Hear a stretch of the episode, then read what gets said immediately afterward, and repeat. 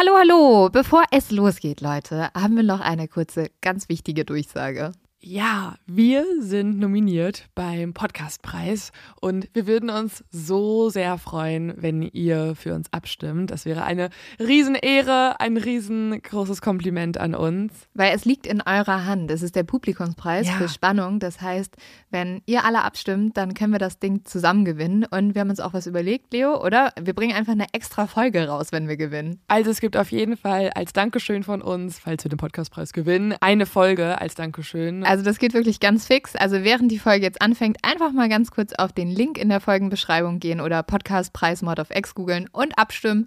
Dankeschön! Dauert nur wenige Sekunden und man muss sich auch nicht registrieren. Und jetzt geht's los mit der Folge.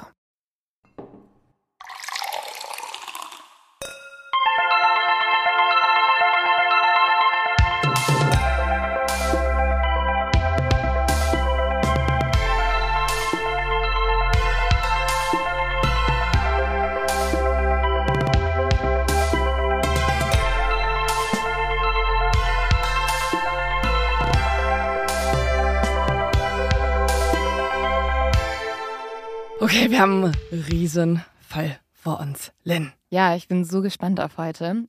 Aber erstmal herzlich willkommen bei Mod of X. Mein Name ist Lynn Schütze. Und mein Name ist Leonie Bartsch und wir sprechen heute über einen Fall, den ihr so oft bei uns angefragt Mhm. habt. Also ich glaube, kein Name wurde uns öfter zugeschickt und es ist endlich soweit. Auch passend zur letzten Folge haben wir uns entschieden, unsere Recherche zu diesem Fall rauszuhauen. Und zwar ist es Lars Mittag. Ja, wir haben, nachdem wir ja letzte Woche schon über einen ungeklärten Fall gesprochen haben, der auch fast ein bisschen ähnlich ist zu Lars Mhm. Mittang, so viele Nachrichten bekommen und haben wir uns gedacht, komm, wir machen doch eine Folge dazu. Wir haben ja schon mal angesprochen, dass wir eigentlich überlegt hatten, sogar einen Investigativ-Podcast zu Mhm. diesem Fall zu machen. Da gab es mehrere Faktoren, warum wir uns dann dagegen entschieden haben. Vielleicht sprechen wir dann nachher auch noch kurz drüber. Mhm. Aber wir werden heute über diesen Fall sprechen und wir werden auch über die Erkenntnisse sprechen, die wir teilweise schon bei unserer Recherche gesammelt haben. Ich bin super gespannt drauf, weil Leo hat den Fall Mhm. nochmal aufgearbeitet. Fallen einem bestimmt auch nochmal ein paar neue Sachen auf. Ja, ich glaube, es ist, ja, es wird eine lange, lange Folge. Vielleicht auch die längste Folge, die wir jemals recorden werden, habe ich im? Gefühl. Oh, wow. Ja, weil mein Anspruch war, weil den Fall schon sehr viele kennen, dass der jetzt sehr detailliert wird. Mhm. Also wir gehen immer einen Schritt weiter. Wir gucken uns nicht nur Medikament an, wir gucken uns den Hersteller und die Zusatzstoffe des Medikaments an. Also wir gehen in Okay. allem nochmal die Extrameile. Das liegt daran, dass das, glaube ich, wohl der bekannteste Vermisstenfall Deutschlands ist, zusammen mit Rebecca Reusch. Und dementsprechend da eh schon unfassbar viele Theorien existieren, unfassbar viele Hinweise. Wir hören auch Protagonisten aus dem Fall heute. Und ja, falls ihr also gerade irgendwie euch entschieden habt, ähm, ja, Mod of X ist doch super zum Joggen, wird heute eine extra lange Joggingrunde für euch, ne? Mhm. Oder falls ihr angefangen habt zu putzen gerade, Frühjahrsputz könnt ihr nächstes Mal skippen. Das macht ihr heute mit der Folge. Das wird jetzt einfach schon zum Herbst gemacht, würde ich sagen. Ja. Also falls ihr mit dieser Folge wirklich durchpowern wollt, eure Joggingrunde, dann mal kurz ein bisschen langsamer laufen, schön die Energie einteilen, schön nochmal mit was ein bisschen im Entspannten beginnen, weil, wie gesagt, es wird heute vielleicht die längste Folge bei Mod of X, die es jemals gab. Und als Aufwärmübung Ja. haben wir doch hier direkt was Kleines, was Dummes, oder? Ich habe noch was, was euch ein bisschen zum Schmunzeln hoffentlich bringt, wo ihr noch ähm, ein bisschen Energie sammeln könnt für den Fall gleich. Und zwar ist das mein zu dumm zum Verbrechen.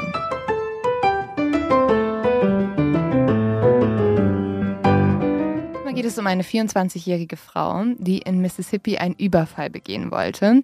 Aber ich glaube, sie hat die schlechteste Kleidung ausgewählt, um einen Überfall zu begehen. Hast du eine Ahnung, was sie anhatte? Hohe Schuhe und Mhm. ein pinkes, neonfarbenes Barbie-Outfit. Nee, ich gebe dir noch einen Tipp mehr. Sie ist reingegangen und hat ganz laut geschrien, ich bin bewaffnet, gebt mir das Geld aus der Kasse. War nackt? Passt, sie hatte nur einen Bikini an. Was? Damit war für alle klar, sie ist nicht bewaffnet. Plot Twist, ihre Waffe ist hautfarben gewesen und das war der beste Überfall, der jemals so auf Erden stattgefunden hat. Alle dachten, boah, bist du dumm? Und eigentlich hatte sie aber ein komplett, oder sie hat es Hm. aus gewissen, gewissen Körperöffnungen Oh rausgezogen. nein, das geht zu weit. Okay. Ja, Nein, also die Wahrheit ist wahrscheinlich was ganz anderes. Ja, es hat sie nicht hatte keine. Waffe. Sie hatte keine Waffe. Sie wurde dann überwältigt und von der Polizei abgeführt. Aber also war sie vorher am See? Wie kommt man darauf? Hatte sie dann kein Geld mehr für die Pommes im Freibad? Warum will man in einem Bikini einen Überfall begehen? Vielleicht war es so eine Schnapsidee, aber die war, glaube ich, Im wahrsten Sinne des Wortes. war nicht besonders gut. So, Leo, jetzt haben wir alle nochmal durchgeatmet und ich glaube, jetzt wird es Zeit, über diesen Fall zu reden. Ich bin wirklich gespannt auf deine Recherche und auch darüber, über diesen Fall zu diskutieren und hoffentlich neue Informationen zu erlangen. Ja, wir starten in diesem Fall mal mit einer ganz anderen Perspektive als sonst. Sonst begleiten wir ja oft den Täter oder ein Opfer oder einen Protagonisten, einen, einen Ermittler oder so. Heute starten wir mit meiner eigenen Perspektive in den Fall.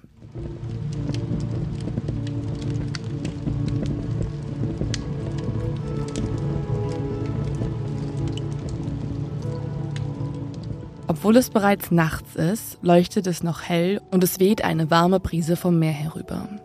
Ich gehe mit dröhnendem Kopf über einen gepflasterten Weg zurück zum Hotel Gladiola Star, vorbei an lachenden und schwankenden Touristen. Um mich herum höre ich Englisch und Deutsch und Sprachen, die ich nicht kenne. Meine beste Freundin küsst ihre große Liebe, ich verliere meine Freunde im Gedränge, aus einem Club dröhnt Wake Me Up von Avicii und in der Luft riecht es nach Shisha. Irgendwo kotzt jemand neben die Hauswand. Oh, Cocktails in Eimern, Schaumparty, Sonnencreme, Diskokugeln, Cocktailhütchen, Plastikpalmen der Hotellobby. Es ist der Sommer 2013. Meine Haare sind hellblond von der Sonne und um meinen rechten Arm hängt ein Neonband, das meinen Eintritt zum Club symbolisiert, in dem ich gerade noch Cocktails getrunken habe. Tour Inspirdorado heißt die Facebook-Gruppe unseres Abiturjahrgangs 2013, in der wir für das diesjährige Urlaubsziel abgestimmt haben. Goldstrand in Bulgarien. Auch bekannt als der Ballermann des Balkans. Da wollen wir hin und feiern, dass wir nicht mehr täglich lernen müssen. Bulle statt Malle ist nicht nur unser Motto, sondern das von fast sechs Millionen Menschen in diesem Jahr. Allein nach Varna und zum Goldstrand kommen zwei Millionen Touristen. Die meisten von ihnen kommen aus Rumänien, Griechenland und aus Deutschland. Nur ein Jahr später wird ein junger Mann die gleiche Reise wie ich antreten. Er wird mit fünf Schulfreunden ebenfalls in Varna landen und dann zu einem Hotel am Goldstrand fahren, das nur wenige Meter neben meinem liegt. Im All-Inclusive Hotel Viva wird der junge Mann tagsüber in einem nach Chlor riechenden Pool schwimmen und vom Buffet essen, das nach Glutamat und Konservierung schmeckt. Der Mann wird auf der gleichen Partymeile feiern gehen und in einer Bar dort über WM-Tore jubeln. Er wird Urlaubsgrüße per SMS an seine Eltern schicken und am letzten Tag seines Urlaubs zum Flughafen fahren mit seiner Reisetasche und seinem Pass. also wahrscheinlich auch erstmal noch wie du. Genau wie ich. Es gibt aber einen Unterschied zwischen diesem jungen Mann und mir, zwischen unseren beiden Reisen. Im Gegensatz zu seinen Freunden wird dieser junge Mann nicht in den Flieger steigen. Er wird nicht zu seiner Familie zurückkehren. Stattdessen wird er wenige Minuten nachdem er am Flughafen angekommen ist, panisch von dort flüchten. Mehrere Überwachungskameras filmen den jungen Mann, wie er schnell durch das Gebäude rennt, so als würde ihn jemand Unsichtbares verfolgen. Dann rennt er über den Parkplatz, vorbei an Bussen und Menschen, zu einem hohen Zaun. Der junge Mann klettert den Zaun hoch und dann ist er verschwunden. Bis heute wird ihn niemand wiedersehen. Während das Flugzeug abhebt und zurück nach Deutschland fliegt, bleibt sein Sitzplatz leer und der Mann bleibt verschwunden. Das letzte, was von ihm sichtbar ist, ist das Video der Überwachungskamera am Flughafen. Dieses Video werden in den nächsten Jahren Millionen Menschen auf der ganzen Welt im Internet sehen. Menschen werden darüber diskutieren. Sie alle werden sich fragen, was dem jungen Mann passiert ist, warum er nie zurückgekehrt ist. Der Name des Mannes ist Lars. Lars Mettang. Und bis heute ist das, glaube ich, der meistdiskutierte True Crime-Fall Deutschlands. Mhm. Mit Rebecca Reusch zusammen, würde ich mal vermuten. Und auch mal kurz nochmal ein Hinweis an dieser Stelle. Also ich werde in dieser Folge von Lars in der Gegenwart sprechen und nicht in der Vergangenheit, auch obwohl das alles im Jahr 2014 passiert ist. Denn solange sein Schicksal nicht aufgeklärt ist, kann es nämlich tatsächlich noch sein, dass Lars noch am Leben ist und deswegen reden wir auch im Präsens von ihm. Den aktuellen Stand, die Theorien zum Fall, die Geschehnisse um Lars Mittang, all das hört ihr heute in dieser Folge. Lynn, hast du ein Gefühl, warum wir beide uns auch schon seitdem wir diesen Podcast machen, immer wieder über den Fall unterhalten haben und seitdem auch immer wieder dazu was recherchiert haben? Ja, also ich finde, du hast es gerade selbst schon gesagt, dieses Gefühl, jeder von uns könnte Lars sein. Sehr viele Leute haben schon mal eine ähnliche Reise unternommen. Mhm. Du selbst warst schon am Goldstrand. Ich glaube, selbst wenn man nicht am Goldstrand war, gibt es viele Leute, die zum Beispiel auf Mallorca waren, was so ein ähnliches mhm. Gefühl haben. Ich habe davon nichts gemacht. Echt gar nichts? Nee, gar nichts. Auch nicht Lorette Mar? Auch nicht Lorette Mar. Da war ich auch noch. Ich, okay, wow. Siehst du, da sind wir sehr unterschiedlich. Ich, ich habe schon erzählt, ich bin eine kleine Omi. Ich bin nicht so ein Ballermann-Gänger. Auch schon mit 14. Auch schon Omi. mit 14 war ich eigentlich schon eine 80-Jährige, die einfach gefangen im Körper von einer 14-Jährigen war. Mhm. Klingt irgendwie falsch, aber okay. Mhm. Ähm, Klingt wie ich, Freaky Friday. Ja, ich glaube aber egal was, auch bei mir, obwohl ich sowas nie gemacht habe, kenne ich so viele Freunde, die eine ähnliche Reise wie Lars unternommen mhm. haben, dass man auf einmal denkt, Lars wäre jemand, den ich kenne. Mhm. Also er wirkt einem so nah, was natürlich auch, wir haben schon oft drüber gesprochen, mit dem Missing White Woman Syndrome zu tun hätte, haben könnte. Also mhm. Lars ist jetzt keine Frau, aber er ist trotzdem ein weißer, junger, hübscher Mann. Und wir wissen ja, dass mhm. solche Fälle irgendwie dann schon auch mehr Aufmerksamkeit manchmal erzeugen. Das Missing White Man Syndrome. Wir haben ja auch schon öfter auf Social Media auf andere Fälle verwiesen von ähm, auch Leuten, wo leider nicht so viel drüber gesprochen wird, können wir jetzt auch aktuell nochmal zu machen. Aber der Fall von Lars fasziniert mich auch so oder schockiert mich so, weil er ist ja bis heute nicht aufgeklärt und es gibt einfach keine Spur von diesem Mann. Und deswegen habe ich immer das Gefühl, man könnte dort noch was bewegen. Und du wirst es bestimmt gleich auch erzählen. Es gibt einfach so bestimmte Faktoren in diesem Fall, wo man denkt, wenn hier eine Person nur sprechen würde, mhm. dann könnte sich alles verändern.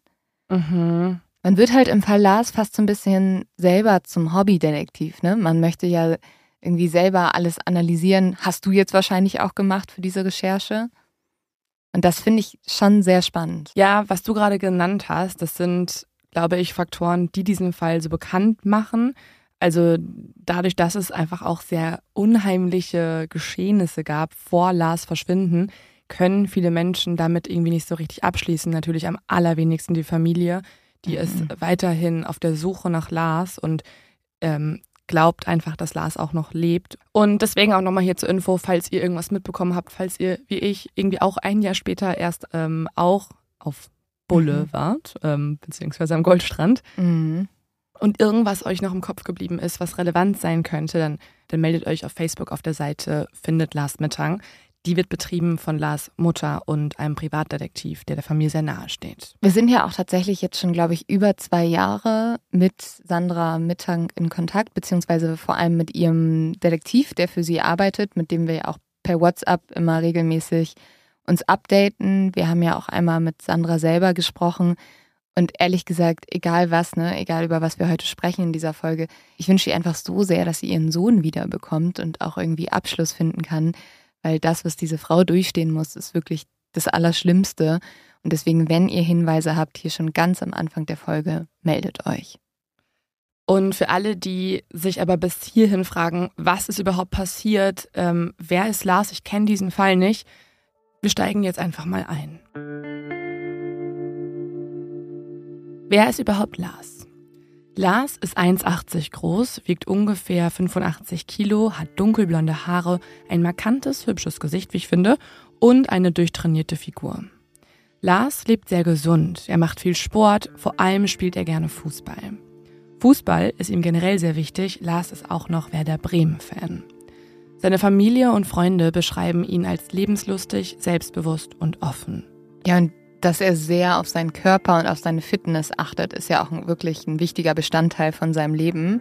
Also ich hatte gehört, dass er mal so ein paar Kilo zu viel hatte und deswegen sehr auf seine Ernährung jetzt achtet und möchte halt ein sehr ausgewogenes Leben führen. Lars pflegt außerdem auch ein sehr gutes Verhältnis zu seiner Familie, vor allem zu seiner Mutter Sandra. Er hat zu diesem Zeitpunkt außerdem eine feste Freundin und kümmert sich zusammen mit seiner Mutter um seinen Vater. Der hatte nämlich zwei Jahre vorher, 2012, einen Schlaganfall. Seit zwei Jahren ist er somit ein Pflegefall und Lars und seine Mutter tun jetzt alles, damit es ihm besser geht. Seine Mutter sagt hierzu, Lars geht sieben Tage die Woche Schicht arbeiten in Wilhelmshaven und kommt nach dieser Schicht im Prinzip jedes Mal hierher. Das ist eben einfach ein guter Sohn. Einen besseren Sohn können wir uns nicht wünschen. Oh, ja. Eigentlich ist Lars auch nicht der allergrößte Partygänger, also er ist trinkfest, sagen seine äh, Kumpels, aber seine Freunde haben den Urlaub schon längst gebucht und jetzt erst in letzter Minute haben sie noch spontan einen freien Platz auf ihrer Reise. Gut, so ein Partyurlaub passt auch nicht ganz zu diesem gesunden Lebensstil eigentlich. Ja, man darf ja auch nicht vergessen, Lars ist zehn Jahre älter als ich es war in dem Urlaub. Ja. Also er ist Ende 20. Also wie wir jetzt. Genau. Gut, von mir kann man nicht ausgehen, aber Prioritäten ändern sich halt und man ist dann ja nicht immer so, dass man noch sagt, okay, ich muss jetzt noch eine Woche Partyurlaub machen. Und es ist auch so, in Bulgarien am Goldstrand, da kommen die Busse an, aber die sind voller Abiturienten und Schüler. Also es ist wirklich ein, ein Urlaub für so Ende, ja, so 18, 19, 20-Jährige. Mhm. Und da verstehe ich auch, dass man vielleicht jetzt nicht sofort ähm, schreit, ja, ich will mitkommen. Aber er macht sie am Ende. Er möchte mit seinen Schulfreunden, die er von damals noch kennt, mehr Zeit verbringen. Und so entschließt er sich, mitzufliegen. Am 30. Juni kommen sie jetzt in Varna an. Das ist die größte Stadt am Goldstrand, am Schwarzen Meer in Bulgarien. Die Gruppe übernachtet in dem Vier-Sterne-Hotel Viva. Das Hotel hat online sehr gute Bewertungen. Allerdings wird eine Sache immer wieder kritisiert, das konnte ich auch bei booking.com lesen, da habe ich einige Rezensionen gefunden, in denen das äh, Buffet kritisiert wird. Da heißt es, das ist kalt, schmecke aufgewärmt oder sei auch schon mehrere Tage alt. Mm, gut, man kommt dort aber auch nicht hin fürs Essen, glaube genau. ich, sondern dafür, dass du eine günstige Unterkunft kriegst mit einem mhm. Pool und mit Drinks. Ja, es ist nur auffällig, dass Lars Freunde von diesem Buffet sehr viel essen. Die haben ja All-Inclusive, mhm. die nutzen das aus. Lars hingegen nicht, aber dazu gleich mehr. In den ersten Tagen habe ich auch in einigen Quellen gelesen, dass sich Lars von Anfang an auch etwas von seinen Freunden distanziert hat. Hier heißt es, dass Lars öfter mal mit Abiturienten, die zehn Jahre jünger sind, am Strand Fußball spielt, während seine Freunde am Pool bleiben und dort trinken. Es ist aber auch so, dass ein Freund, das war dann bei Aktenzeichen XY, das nochmal dementiert hat mhm. und meinte, naja, das ist ganz normal, dass man halt an einem Tag vielleicht ein bisschen mehr was macht, an einem anderen Tag ein bisschen weniger, aber grundsätzlich war die Gruppe beieinander. Ja, das habe ich auch gelesen, dass Leute noch geschrieben haben, ja, wir sind schon abends in die Bars zusammengegangen. Mhm. Wir haben halt jetzt nicht den ganzen Tag aufeinander gehangen, aber okay, ihr seid auch erwachsene Männer. Ich glaube, ihr könnt auch alle mal was getrennt voneinander machen. Total. Einige Beobachter des Falls finden nur spannend, dass sich Lars eventuell vielleicht schon von Anfang an etwas komisch gefühlt haben könnte und sich eher distanzierte. Aber auch das, wie gesagt, nur im Hinterkopf behalten, nicht verifiziert zu 100 Prozent. Was aber belegt ist, weil das alle Freunde bestätigt haben, ist die Tatsache, dass Lars von Beginn an wenig isst. Eigentlich fast nur Obst, Salat und mal eine Suppe. Das, sagen sie, ist aber ja gar nicht verwunderlich, weil bei dem Wetter ist es ja auch nicht so gewöhnlich, dass man sich da den Magen vollschlägt. Es sollen nämlich immerhin um die 40 Grad geherrscht haben. Ja, natürlich hat er auch Sport gemacht, ne? Also eigentlich musst du dich da ja schon stärken. Andererseits wie du schon berichtet hast, ist er jemand, der sehr auf seine Ernährung achtet und dann einfach vielleicht beim Buffet auch nicht was gefunden hat für sich, weil er gesagt hat, ich will nicht die Pommes, ich will nicht die Nudeln in Massen. Mhm.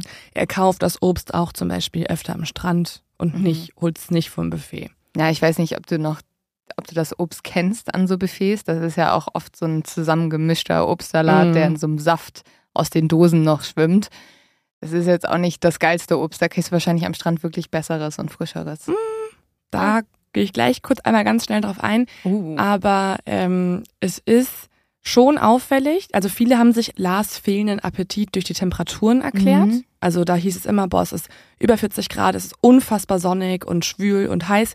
Da hat man wenig Hunger. Was ich aber auffällig finde, ist, dass ich in verschiedenen Wetterportalen mal das Wetter ausgecheckt habe, Anfang Juli, wo die Gruppe ja da war.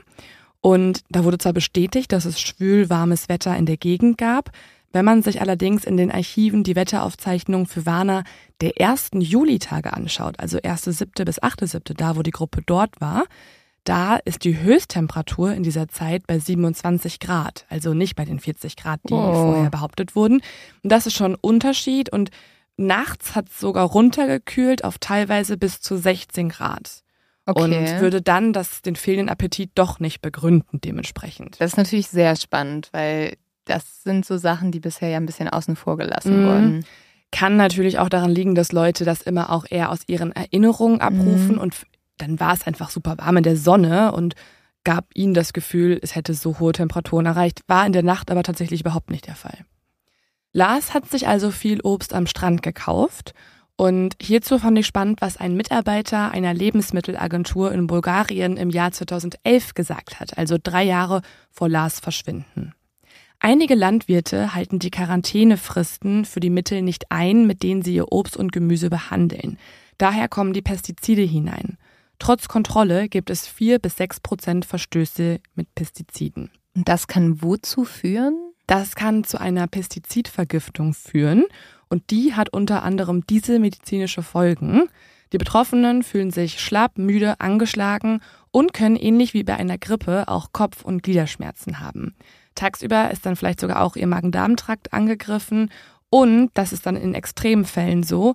Es gibt tatsächlich auch Menschen, die Angriffe aufs Nervensystem durch die Pestizide erlitten haben, durch hormonschädliche Chemikalien, die wiederum neurologische Folgen mit sich bringen, unter anderem Gedächtnis-, Konzentrations- und Leistungsfähigkeitsstörungen.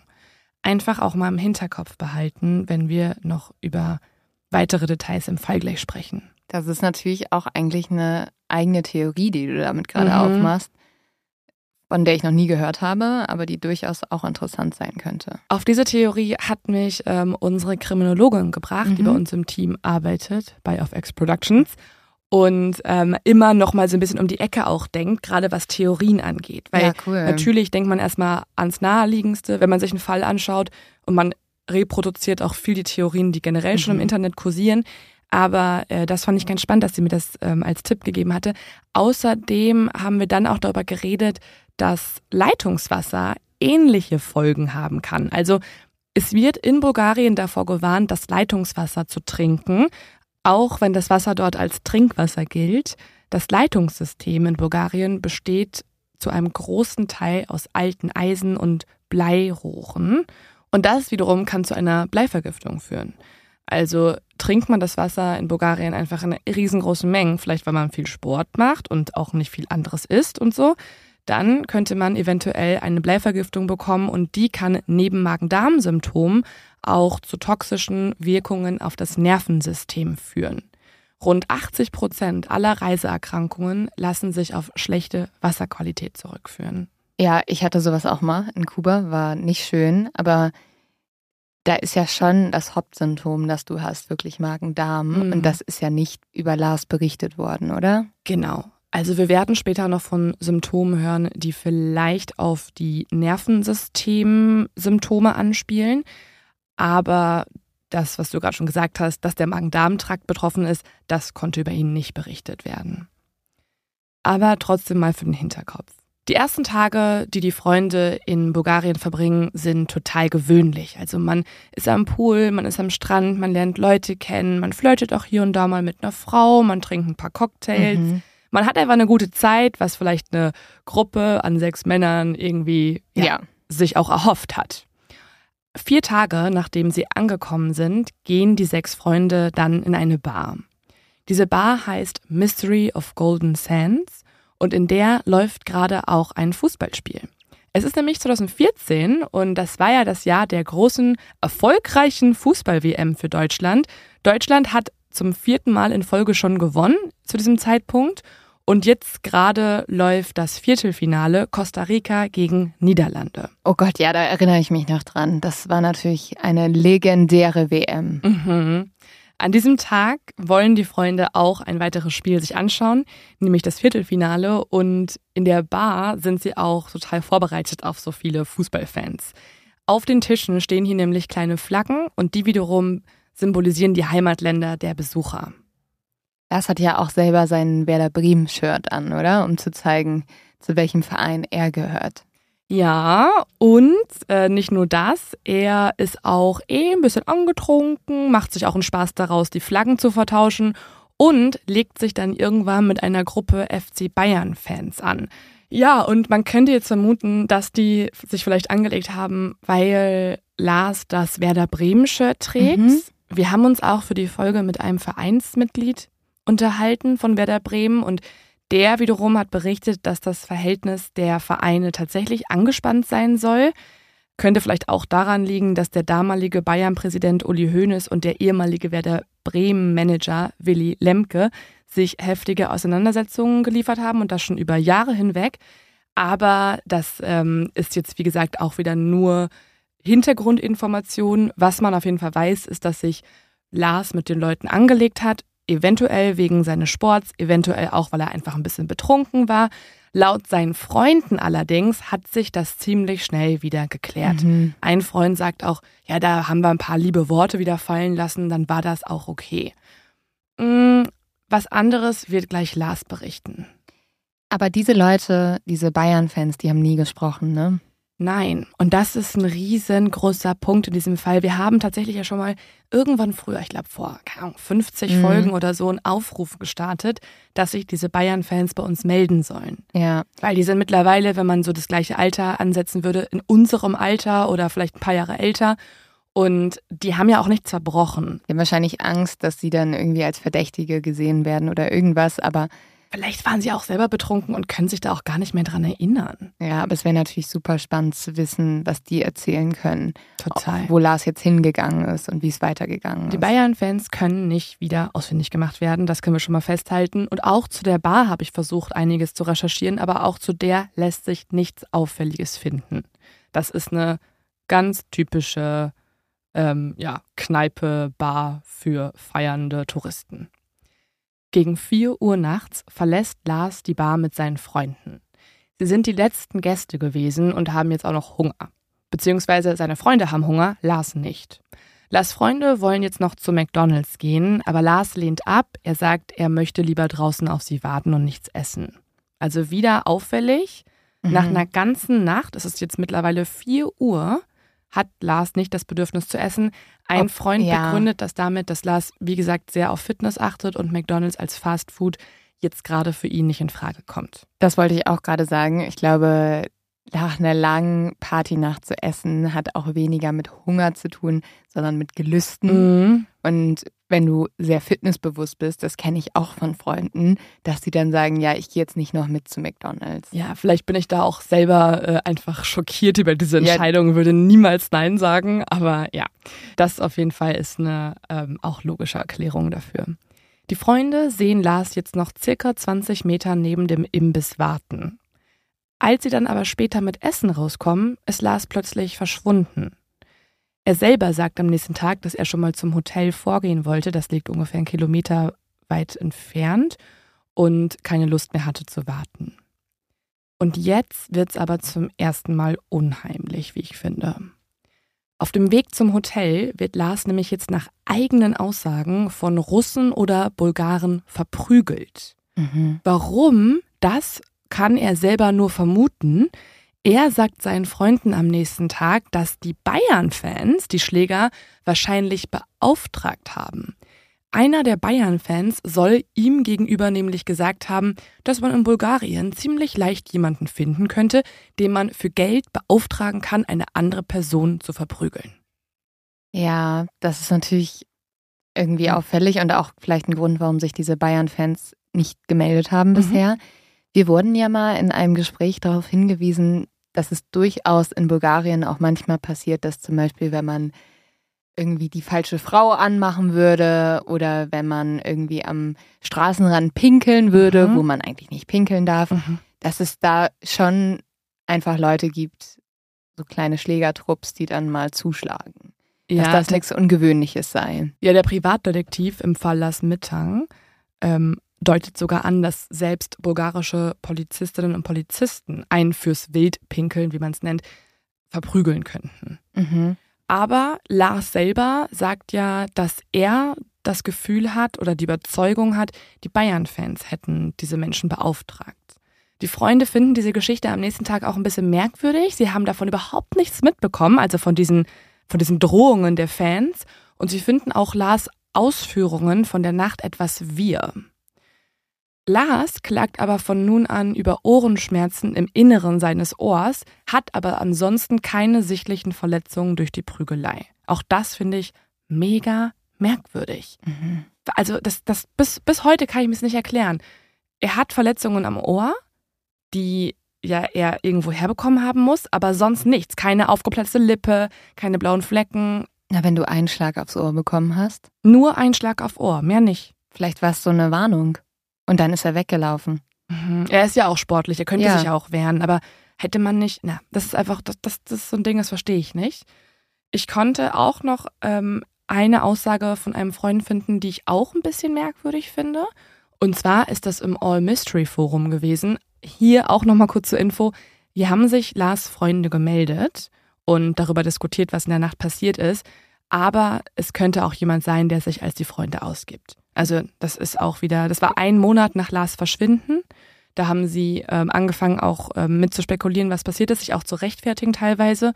Und deswegen würde ich es auch einmal jetzt kurz sagen, was sie da geschrieben haben. Also nochmal kurz zum Verständnis. Es haben Leute in dieses Forum im Internet geschrieben und haben gesagt, sie sind die Freunde von Lars. Ja. Okay. Genau. Und haben auch Wissen geliefert, was man eigentlich nur haben könnte, wenn man in der Nacht dabei war. Und auch in den Tagen danach. Kommt jetzt zu so ein paar Insider-Infos.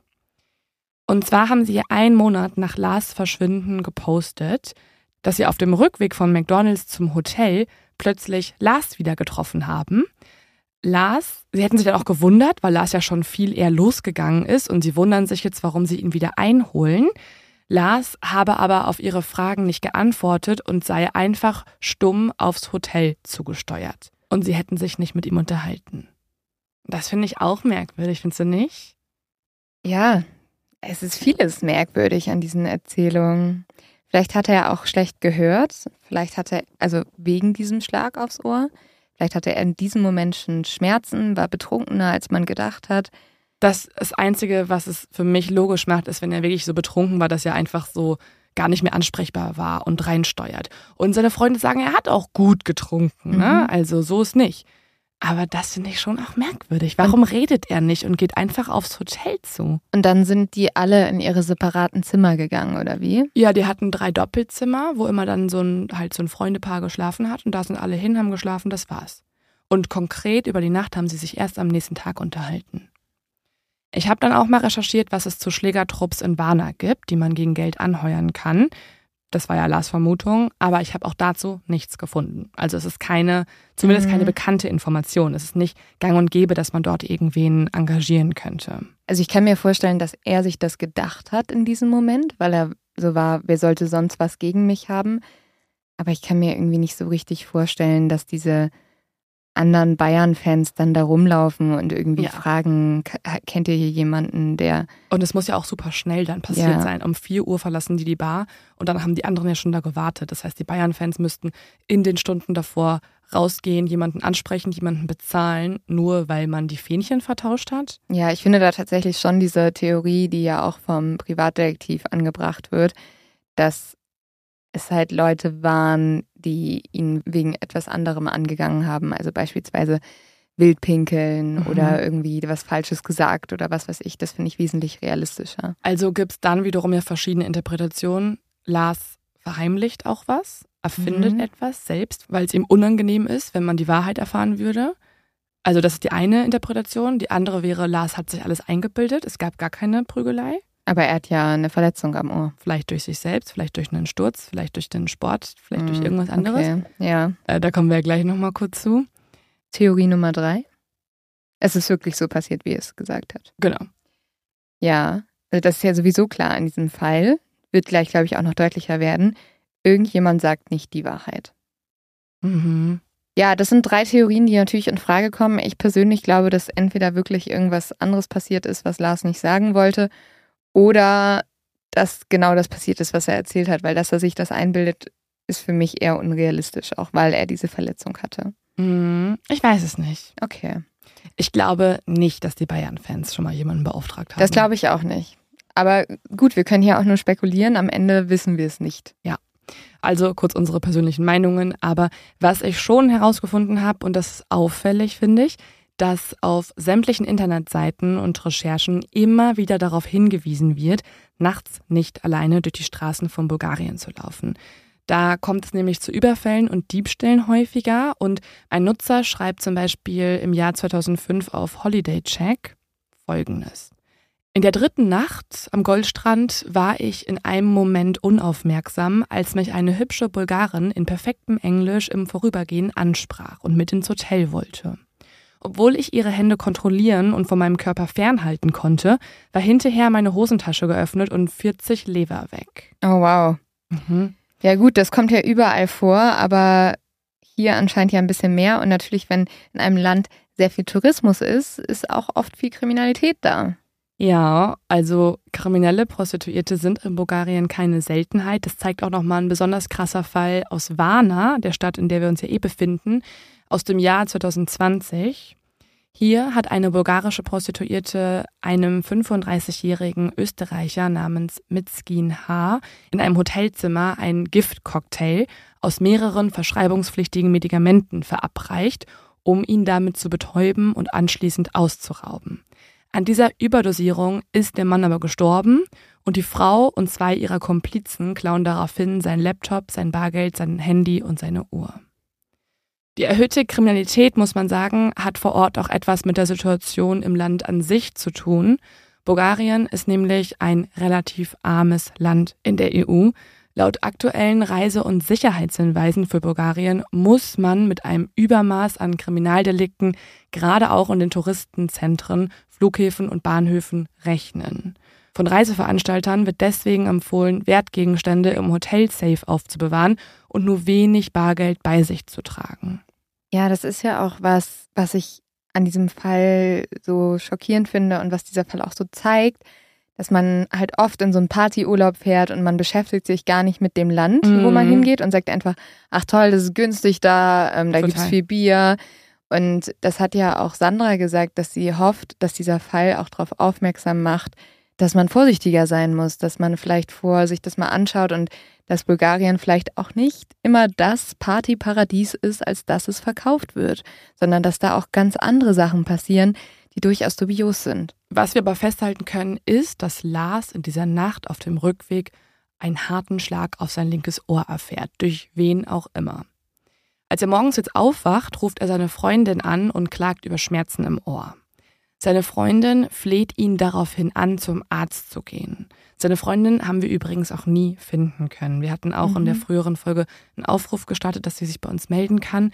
Aber ich glaube, aus Schutz melden sich hier die wenigsten Leute. Es ist natürlich auch verständlich. Also dieser Fall zieht so viel Aufmerksamkeit auf sich. Sich da in die Öffentlichkeit zu stellen, bringt natürlich auch was mit sich. Ich hätte es nur so spannend gefunden, was Lars ihr wiederum erzählt hat mhm. von der Nacht. Also ja. vielleicht gerade auch seinem Partner erzählt man ja auch ein bisschen was Intimeres und mhm. was Verletzlicheres vielleicht auch. Klar, wenn er jetzt von einer Prostituierten angesprochen wurde, hätte ich das meiner Freundin natürlich nicht erzählt. Mhm. Hätte er aber irgendwas anderes erlebt oder hätte generell vielleicht auch schon irgendwelche Gedanken, ähm, irgendwelche Gründe, warum er sich zurückzieht im Urlaub, wüsste das seine Freundin wahrscheinlich.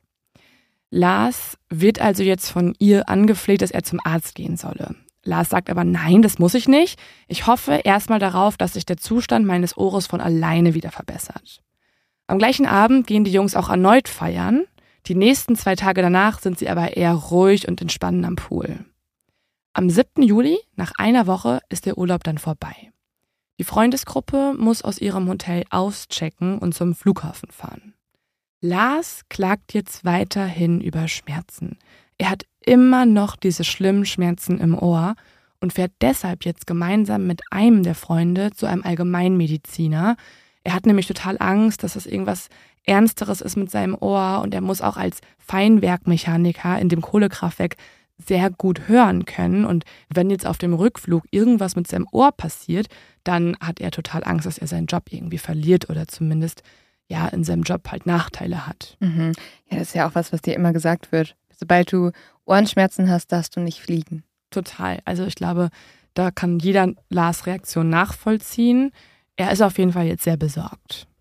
Der Arzt, den er jetzt aufsucht, der stellt jetzt auch einen Trommelfellriss fest. Also zu Recht hatte Lars Sorge und er verbietet Lars zu fliegen. Das wiederum wird jetzt auch von seinen Freunden bestätigt. Die berichten, dass, der, dass zwar immer schon Kommunikationsprobleme existierten, weil niemand in der ganzen Gruppe perfekt Englisch spricht, als auch die Ärzte vor Ort sprechen kein perfektes fließendes Englisch. Was sie aber alle bestätigen, ist, dass er No Flight gesagt hat. Der Arzt stellt Lars jetzt eine Überweisung für das Krankenhaus St. Anna in Warna aus. Wir gucken uns auch mal ganz kurz seine Verletzung genauer an. Es ist ja ein Trommelfellriss, wie ich gerade schon gesagt hatte. Das ist, falls man das noch nicht hatte und nicht kennt, es ist ein kleiner Riss ähm, beziehungsweise ein kleines Loch im Trommelfell, das sich von außen betrachtet direkt vor dem Mittelohr befindet. Das Trommelfell reißt auch ganz plötzlich, das ist auch gar nicht so selten. Zum Beispiel kann es nämlich reißen bei einem heftigen Schlag aufs Ohr, aber auch beim Tauchen, beim Sport, beim, wenn Wasser ins Ohr kommt und sich entzündet oder bei anderen Aktivitäten. Also es ist jetzt nicht das Allerschlimmste, das passiert. Ja, dann ist ja auch wirklich sehr verständlich, dass er nicht fliegen möchte. Genau. Und in der Regel dauert es nur wenige Tage bis Wochen, bis ein gerissenes Trommelfell von selbst wieder verheilt ist. Also es heilt von selbst. Und jetzt kommen wir zu einem Teil der Reise, den viele Menschen nicht nachvollziehen werden. Ich bin auch gleich auf deine Meinung gespannt, Lynn, mhm. aber kurz einmal zu den Fakten. Lars besteht jetzt darauf, dass seine Freunde ihn zurücklassen in Bulgarien und am 7. Juli ohne ihn den Rückflug antreten. Er sagt, er will lieber nochmal ins Krankenhaus wegen seines Ohrs. Er hat ja den Trommelfellriss gerade festgestellt bekommen. Und seine Freunde haben auch ein schlechtes Gefühl dabei, aber Lars beharrt darauf, dass sie fliegen sollen. Er habe eine Auslandskrankenversicherung abgeschlossen und bekomme somit einen alternativen, kostenlosen Rückflug. Also stimmen seine Freunde letztendlich zu, lassen ihn zurück und fliegen nach Deutschland. Und jetzt meine Frage an dich. Erstens, kannst du Lars nachvollziehen? Würdest du dich auch trauen, alleine überhaupt im Ausland zu bleiben? Und kannst du die Freundin verstehen? Ich finde diese Frage erstmal schwer als Frau zu beantworten, muss ich ganz ehrlich sagen. Okay, ja, verstehe ich. Weil ich glaube, dass Frauen in so einer Situation anders reagieren. Es wäre überhaupt mhm. keine Frage, eine Freundin alleine in einem Urlaubsland zurückzulassen, weil man einfach als Frau leider noch öfter mhm. belästigt wird und sowas. Ich merke aber auch, wenn ich jetzt mit Kumpels unterwegs bin, dass da ein ganz anderer Vibe herrscht. Einfach mhm. weil man jetzt nicht so immer Angst hat auf dem Heimweg. Und wenn da mal jemand betrunken ist und dann alleine nach Hause geht, fragt niemand, kommst du gut nach Hause? Weil also man eigentlich als Mann davon ausgeht, dass da schon nichts passieren wird. Deswegen würde ich mal erstmal sagen, dass es eine ganz andere Situation ist, weil es eine mhm. Männergruppe mhm. ist. Die Männer, also die Freunde von Lars, haben unfassbar viel Kritik dafür. Ja, ich finde das ganz schön heftig, muss ich Deswegen sagen. Deswegen äußern die sich auch gar nicht mehr. Ja. Also wir haben ja auch schon die Freunde angefragt für ähm, unsere Recherchen, für eine Dokumentation. Sie lehnen alles ab. Sie sprechen gar nicht mehr in der Öffentlichkeit, weil sie äh, sehr, sehr, sehr viel Hass im äh, Netz bekommen haben. Und ich muss sagen, ich verstehe die Freunde. Ja. Ich kann das, also ich kann das komplett nachvollziehen. Die hatten alle Jobs. Ein, ja, und das ist ein erwachsener Mann, der ist ja. fast 30 und der ist auch von seinen Freunden und von seiner Familie als super selbstbewusst und mental stark beschrieben worden immer. Ja. Und so jemand, da würdest du denken, ah, okay, macht total Sinn, dann bleibt er halt noch ein bisschen länger hier im Hotel. Wir haben in der letzten Folge ja über einen Fall gesprochen, wo eine Frau komplett alleine mhm. rumgereist ist. Die hatte gar keine Menschen bei sich. Und an sich war es ja nicht so eine schlimme Verletzung. Ne? Und man denkt ja. sich, ja gut, dann bleibt er noch ein paar Tage auf dem Hotelzimmer. Ich kenne sogar Freunde, die ähnliche Situationen schon hatten. Da mhm. hatte ich auch jemand eine Lebensmittelvergiftung und ein teurer Flug ist zurück aus Vietnam gegangen und dann ist die Person halt länger geblieben und die andere geflogen. Und ja. das also und Lars hat ja auch mehrmals betont, dass sie bitte fliegen sollen. Ich selber hätte anders reagiert, weil ich einfach jemand bin, der dann immer sagt, ich komme mit, ich bleib da. Aber ich verstehe diese Situation auch und ich finde, dieser Hass, der diesen Freunden entgegenschwappt, ist einfach so extrem, weil die werden selbst diejenigen sein, die sich die meisten Vorwürfe machen. Absolut. Und wenn das von außen dann nochmal verstärkt wird, das ist, also hilft absolut nicht. Mhm. Vor allem, weil man bedenken muss, egal was, diese Freunde sind nicht schuld an dem, was Lars passiert ist. Und die mussten alle zur Arbeit zurück, die hatten alle ihre Flüge gebucht. Es ist immer, klar, wir reden gerade über die Gefahren ähm, von Bulgarien und über die dunklen Seiten. Es ist aber immer noch ein EU-Land. Mhm. Und deswegen kann ich nachvollziehen, dass hier so gehandelt wurde und ich glaube, wenn ich ein Teil der Gruppe gewesen wäre, hätte ich es genau gleich gemacht. Muss mhm. ich einfach ehrlich sagen. Lars fährt jetzt um 20 Uhr mit einem Taxi zum Krankenhaus St. Anna und gegen 20.40 Uhr betritt er jetzt das Sprechzimmer des HNO-Facharztes. Hier wird Lars jetzt erneut untersucht. Lars erzählt aber danach in einem Gespräch mit seiner Mutter, dass der Arzt ihn, Zitat, verhöhnt hätte. Ein Wort, das Lars so gut wie nie benutzt und das bei seiner Mutter Sandra dementsprechend eine enorme Gewichtung hatte. Und sie hat sich das gemerkt. Der HNO-Arzt wollte Lars nicht verstehen, sagt Lars, und auch nicht mit ihm auf Englisch reden. Er verweigerte jegliche Kommunikation. Hier habe ich mich aber tatsächlich gefragt, ob das daran lag, dass der Arzt nicht mit ihm Englisch sprechen wollte oder ob er wirklich einfach kein Englisch konnte. Ja, das ist nämlich auch das, was ich gerade denke. Die Ärzte am Goldstrand, das sind dann so Touri-Ärzte, die können Englisch, weil die werden da ja extra hingeschickt. Aber er fährt ja jetzt äh, schon so eine halbe Stunde nach Warna in die Stadt rein. Und das sind jetzt Ärzte und Ärztinnen, die behandeln hauptsächlich bulgarische Patientinnen und Patienten und nicht so häufig Touristen. Es ist ja auch ein Krankenhaus und keine Arztpraxis am Strand. Lars wird, ähm, wie er sagt, äh, nicht aufgenommen. Also sie verweigern die Aufnahme auf eine Station. Man muss aber auch nicht wegen einem Trommelfellriss ins Krankenhaus aufgenommen werden. Das ist halt jetzt irgendwie so schwer zu definieren, ob Lars recht hat, dass sie ihn verhöhnen und verweigern oder ob es einfach eine Sprachbarriere gab. Mhm. Trotzdem muss Lars eine Rechnung bezahlen und zwar von 120 Lever. Das sind ungefähr 60 Euro umgerechnet. Und er bekommt auch ein Rezept für ein Antibiotikum, was er ab jetzt nehmen soll, und zwar Cefzil 500. Auch mal merken, bitte. Mhm. Und ich habe mal recherchiert, was sich über dieses Krankenhaus so finden lässt, weil laut Lars ist es da ja auch nicht so harmlos zugegangen.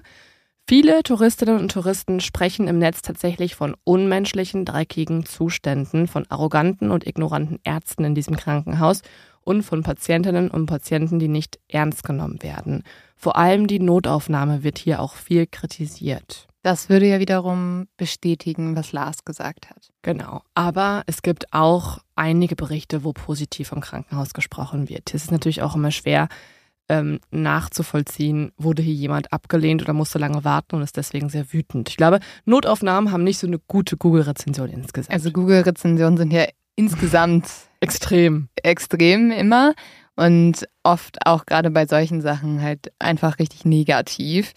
Aber gut, es bestätigt tatsächlich ja ein bisschen, was Lars gesagt hat. Was ich aber super spannend finde, ist eine Meldung vom Auswärtigen Amt, die nur zwei Monate nach Lars Verschwinden vom Auswärtigen Amt veröffentlicht wurde. Hier heißt es wie folgt.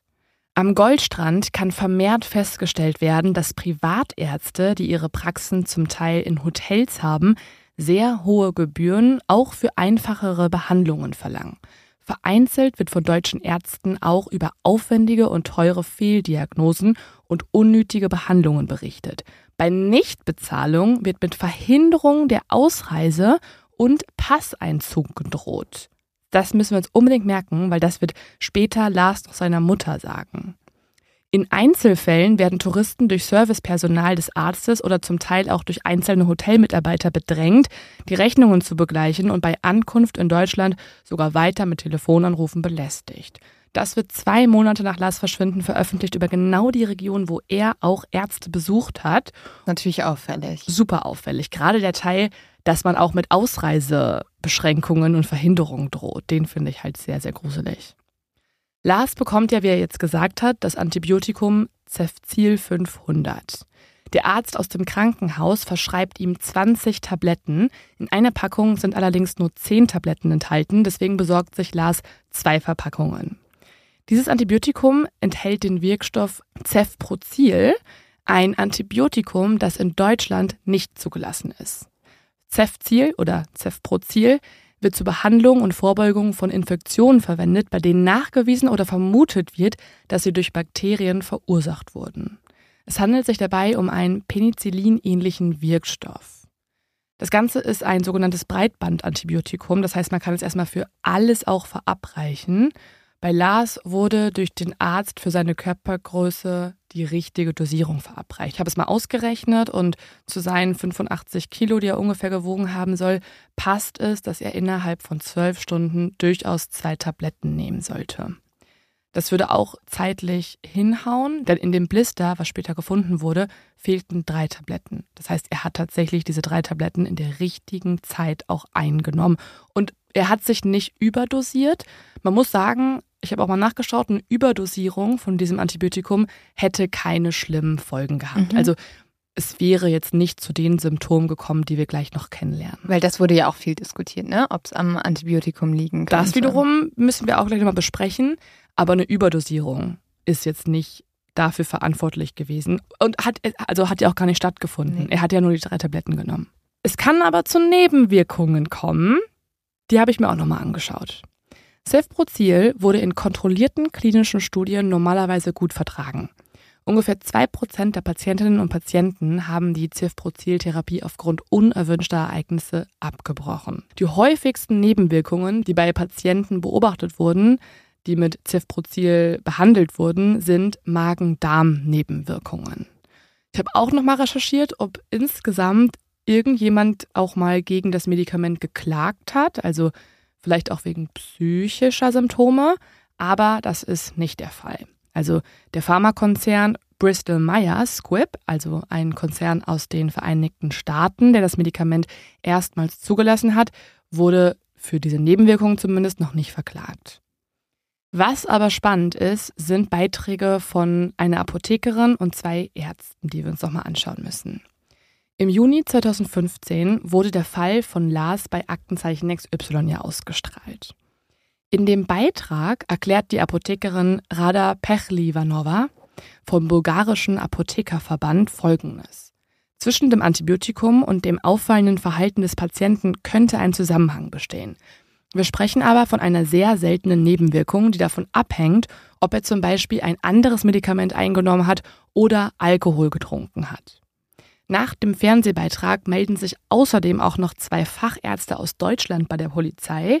Sie denken, dass Lars späteres Misstrauen und sein Gefühl, dass irgendwas ihn verfolgt, etwas mit einer Psychose zu tun haben könnte aus dem schizophrenen Formenkreis. Und sie gehen von der Theorie einer substanzinduzierten Psychose aus, die mit diesem Medikament in Zusammenhang stehen könnte. Dazu aber gleich auch nochmal genaueres. Um 21.41 Uhr steigt Lars jetzt wieder in das gleiche Taxi, das noch vom Krankenhaus geparkt hat. Dieses Taxi fährt ihn jetzt zu der ersten Apotheke. Die haben allerdings das Medikament nicht vorrätig und deswegen fährt er mit dem gleichen Taxi zu einer anderen Apotheke und kauft das Ziel 500. Lars steigt dann zurück ins Taxi und fragt den Fahrer, ob er ihn in ein, Zitat, günstiges Hotel bringen könnte. Das Ding ist, fast alle Hotels in dieser Zeit sind am Goldstrand und in Varna ausgebucht, da es die Hauptsaison in Bulgarien ist. Deshalb bringt der Taxifahrer Lars in das Zwei-Sterne-Hotel Color, so heißt es, und hier kommt er jetzt um 22.10 Uhr an. Hier kann man natürlich auch vermuten, dass der Taxifahrer vielleicht sogar so eine Art Provisionen bekommen hat vom mhm. Hotel. Das wird auch noch spekuliert, aber es konnte nie bewiesen werden. Lars geht jetzt ins Hotel, das liegt in einer Seitengasse in der Stadt und sieht auch eher schäbig aus von außen, finde ich zumindest. Lars will sich eigentlich auch noch was zu trinken bei einem nahegelegenen Geschäft holen, entscheidet sich dann aber dagegen, wie er später seiner Mama erzählt, weil er mehrere zwielichtige Gestalten sieht. Also auch hier auffällig, er hat ein ungutes Gefühl bei den Menschen, die ihn umgeben. Das Hotel liegt ja auch in der schäbigeren Gegend, also mhm. jetzt nicht da, wo Lars vor mit seinen Freunden war, nee. wo wirklich ein Touri-Hotel neben dem nächsten steht. Also hier herrscht, glaube ich, ein anderes Klima. Äh, ich bin auch mal wieder mit Google Street View durch die Gegend gelaufen, mein kleines Hobby. Und es ist schon runtergekommen. Mhm. Aber es ist auch trotzdem nicht, wie in vielen Berichten gesagt wird, total abgelegen. Also es ist mitten in der Stadt da sind jetzt nicht die schicksten Restaurants und Hotels daneben, aber es ist auch ehrlich gesagt immer noch Varna, es ist immer noch Bulgarien und es ist ähm, zwar nicht irgendwie unfassbar schön für unseren Geschmack, aber diese Berichte finde ich auch ein bisschen übertrieben, dass es abgelegen und gruselig ist. Aber ähm, Lars hat dieses Gefühl schon. Lars checkt jetzt ins Hotel ein und Jetzt beobachtet er etwas, was er auch später seiner Mama erzählt, was er auffällig findet. Als er nämlich mit der Kreditkarte bezahlen möchte, sieht er, wie der Mann hinter dem Tresen seine Karte kopiert. Das fände ich auch gruselig. Ja, das ist vor allem auch einfach illegal. Ja. Also das machst du, wenn du von der Person Geld klauen möchtest. Mhm. Lars geht dann auf sein Zimmer und holt sich später auch noch ein Wasser bei der Hotelbar, um das Ziel 500 runterspülen zu können. Das Hotel gucken wir uns auch mal kurz jetzt an. Es hat nur 16 Zimmer. Aktuell kann man da für 32 Euro pro Nacht unterkommen. Die Zimmer sind nicht wunderschön, aber auch nicht unfassbar schlimm, finde ich. Einige Google-Rezensionen sprechen aber für sich. Vor zwei Jahren schreibt hier jemand Folgendes. Okay, gefällt mir, das Ambiente. Ein bisschen brutal ist es dort im Keller. Hm, genau richtig für mich. Gott, das klingt, als wäre da so ein Serienmörder. Voll. Liebe Grüße, Jack Unterweger. Ja, so klingt das. Eine andere Rezension ist folgende. War mit neun Kollegen da. Wir waren durch Substanzen die ganze Nacht wach. Irgendwelche Pikos laufen die ganze Nacht durch die Gänge und auch sonst gibt's lustige Gruselgeräusche. Keine Ahnung, was da nachts abgeht, aber Zimmer sind okay. Gott. Vor einem Jahr, schreibt hier jemand, wer gerne mal den Film Hostel in Real nachspielen möchte, ist hier vermutlich genau richtig. Für alle anderen, die an ihrem Leib und Leben hängen, empfehle ich eher an einer Mülltonne zu übernachten, als in diesem Gruselhotel. Und vor vier Wochen, schreibt jemand, ich war in diesem Hotel spontan gebucht. Nachts ging mehrmals einfach ohne zu klopfen die Türklinke plötzlich runter. Oh Gruselig. Gott. Liebe Leute, falls Sie weiterhin leben möchten, verzichten Sie auf dieses Hotel. Lars Mittang, ich kann mir vorstellen, welche Angst du hattest. Und die hat er ja jetzt auch, ne? Absolut. Aber auch nochmal hier, viele Leute, muss man sagen, besuchen das Hotel auch mittlerweile wegen dem Fall Lars Mittang, kommen also auch mit einer Meinung dorthin und mit einer Erwartungshaltung, Mhm. die dann ja auch öfter eintritt, wenn man das eh schon irgendwie antizipiert. Und viele Menschen bewerten im Netz das Hotel auch einfach so schlecht, ohne jemals dort gewesen zu sein. Also es sind einfach Trolle aus dem Internet, die Mhm. random dieses Hotel bewerten. Ich habe auch mal geschaut, ob es Leuten schon öfter passiert ist, dass die Kreditkarte dort kopiert wurde, konnte ich nicht zu finden. Aber bei weiteren Recherchen habe ich erfahren, dass es in Bulgarien generell immer mal wieder zu Betrugsfällen kommt, bei denen die Geheimzahl ausgespäht wurde. Also beispielsweise wurden Geldautomaten manipuliert oder man hat die zuvor verwendete Kreditkarte kopiert. Das heißt, Lars kann das entweder tatsächlich beobachtet haben oder er hat es sich eingebildet. Das auch wieder hier als zwei Interpretationen im Fall. Und jetzt beginnt etwas, das ich so, so unheimlich finde. Um 23 Uhr bekommt jetzt Sandra Mittag, Lars Mutter, das erste Mal einen Anruf von ihrem Sohn. Lars bittet sie darum, sein Handy mit Geld aufzuladen. Sandra kommt auch direkt seiner Bitte nach. Es ist nämlich so, dass Lars sein Smartphone aus Sicherheitsgründen zu Hause gelassen hat. Er wollte nicht, dass es geklaut wird. Und stattdessen hat er nur ein altes Tastentelefon mitgenommen, was aber immer wieder aufgeladen werden muss, damit man es nutzen kann. Lars klingt, wie Sandra sagt, am Telefon sehr beunruhigt. Er sagt, dass er schnellstmöglichst mit einem Krankentransport über die Auslandskrankenversicherung nach Hause gebracht werden möchte. Sandra ruft daraufhin bei der Versicherung an, um das irgendwie zu klären und meldet sich danach wieder bei ihrem Sohn. Jetzt ist Lars noch panischer. Er erzählt ihr, dass irgendwas mit dem Hotel nicht stimmen würde und dass er schnellstmöglich fliehen müsste.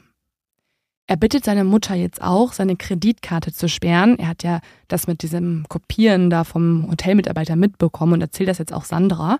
Und er versichert ihr, dass er aber auch noch genug Bargeld habe. Sie solle also einfach die Karte sperren. Sandra Mittang bucht auch jetzt einen Bus für ihren Sohn. Am nächsten Tag könnte er also auch einfach mit dem Bus nach Hause kommen, falls er nicht fliegen dürfte. Lars ruft daraufhin Sandra ein drittes Mal erneut an und jetzt ist er nicht mehr laut, er ist jetzt ganz leise. Panisch flüstert er, irgendwas stimmt mit dem Hotel nicht. Das ist so gruselig, finde ich.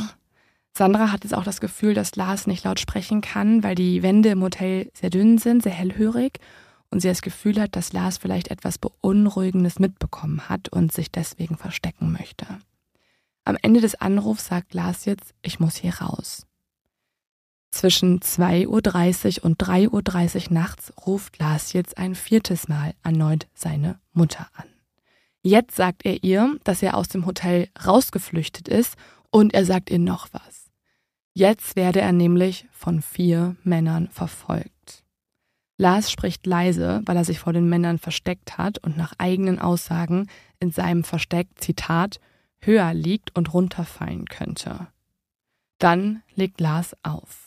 Stell dir das mal vor. Mhm. Du bist Lars Mutter und bekommst nachts um halb drei einen Anruf, wie dein Sohn aus dem Hotel geflüchtet ist, jetzt irgendwo sich versteckt hält und sagt, dass er von vier Männern verfolgt Ja, das wird. ist so gruselig und so schrecklich und du musst dich als Mutter so hilflos fühlen und du willst ja einfach nur, dass es deinem Sohn gut geht und du sitzt in Deutschland und weißt nicht, was du machen sollst. Das ist wirklich der größte Albtraum. komplett, weil dein Sohn einfach in Panik ist ohne Ende. Und später vermutet Sandra auch, dass das Männer waren, die Lars ausrauben wollten, weil, wie sie herausgefunden haben, hat Lars zu diesem Zeitpunkt eine Adidas-Tasche bei sich getragen. Und das ist natürlich eine Marke, wo man vermuten kann, dass die Person auch noch andere Markenartikel dabei hat und vielleicht aber auch noch eine Uhr und noch ein bisschen Geld. Und er sieht ja auch schon aus wie ein Tourist auf den Fotos. Also Also Lars ist ein blonder, großer Mann.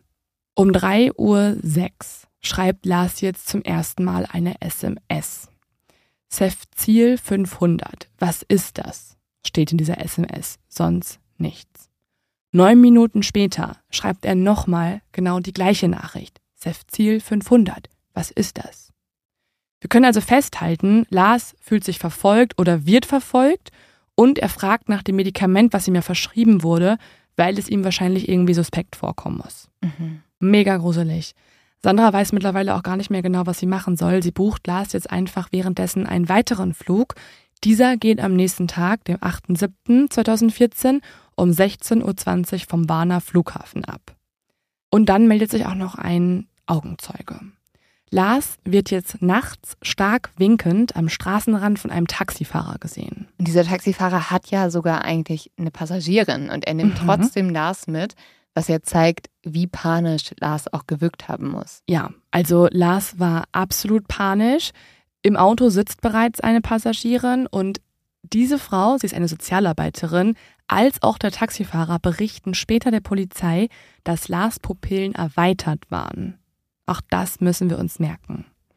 Um circa 5 Uhr kommt Lars am Flughafen an. Hier ruft er jetzt seine Mutter an und sagt, dass er sehr froh sei, dort zu sein.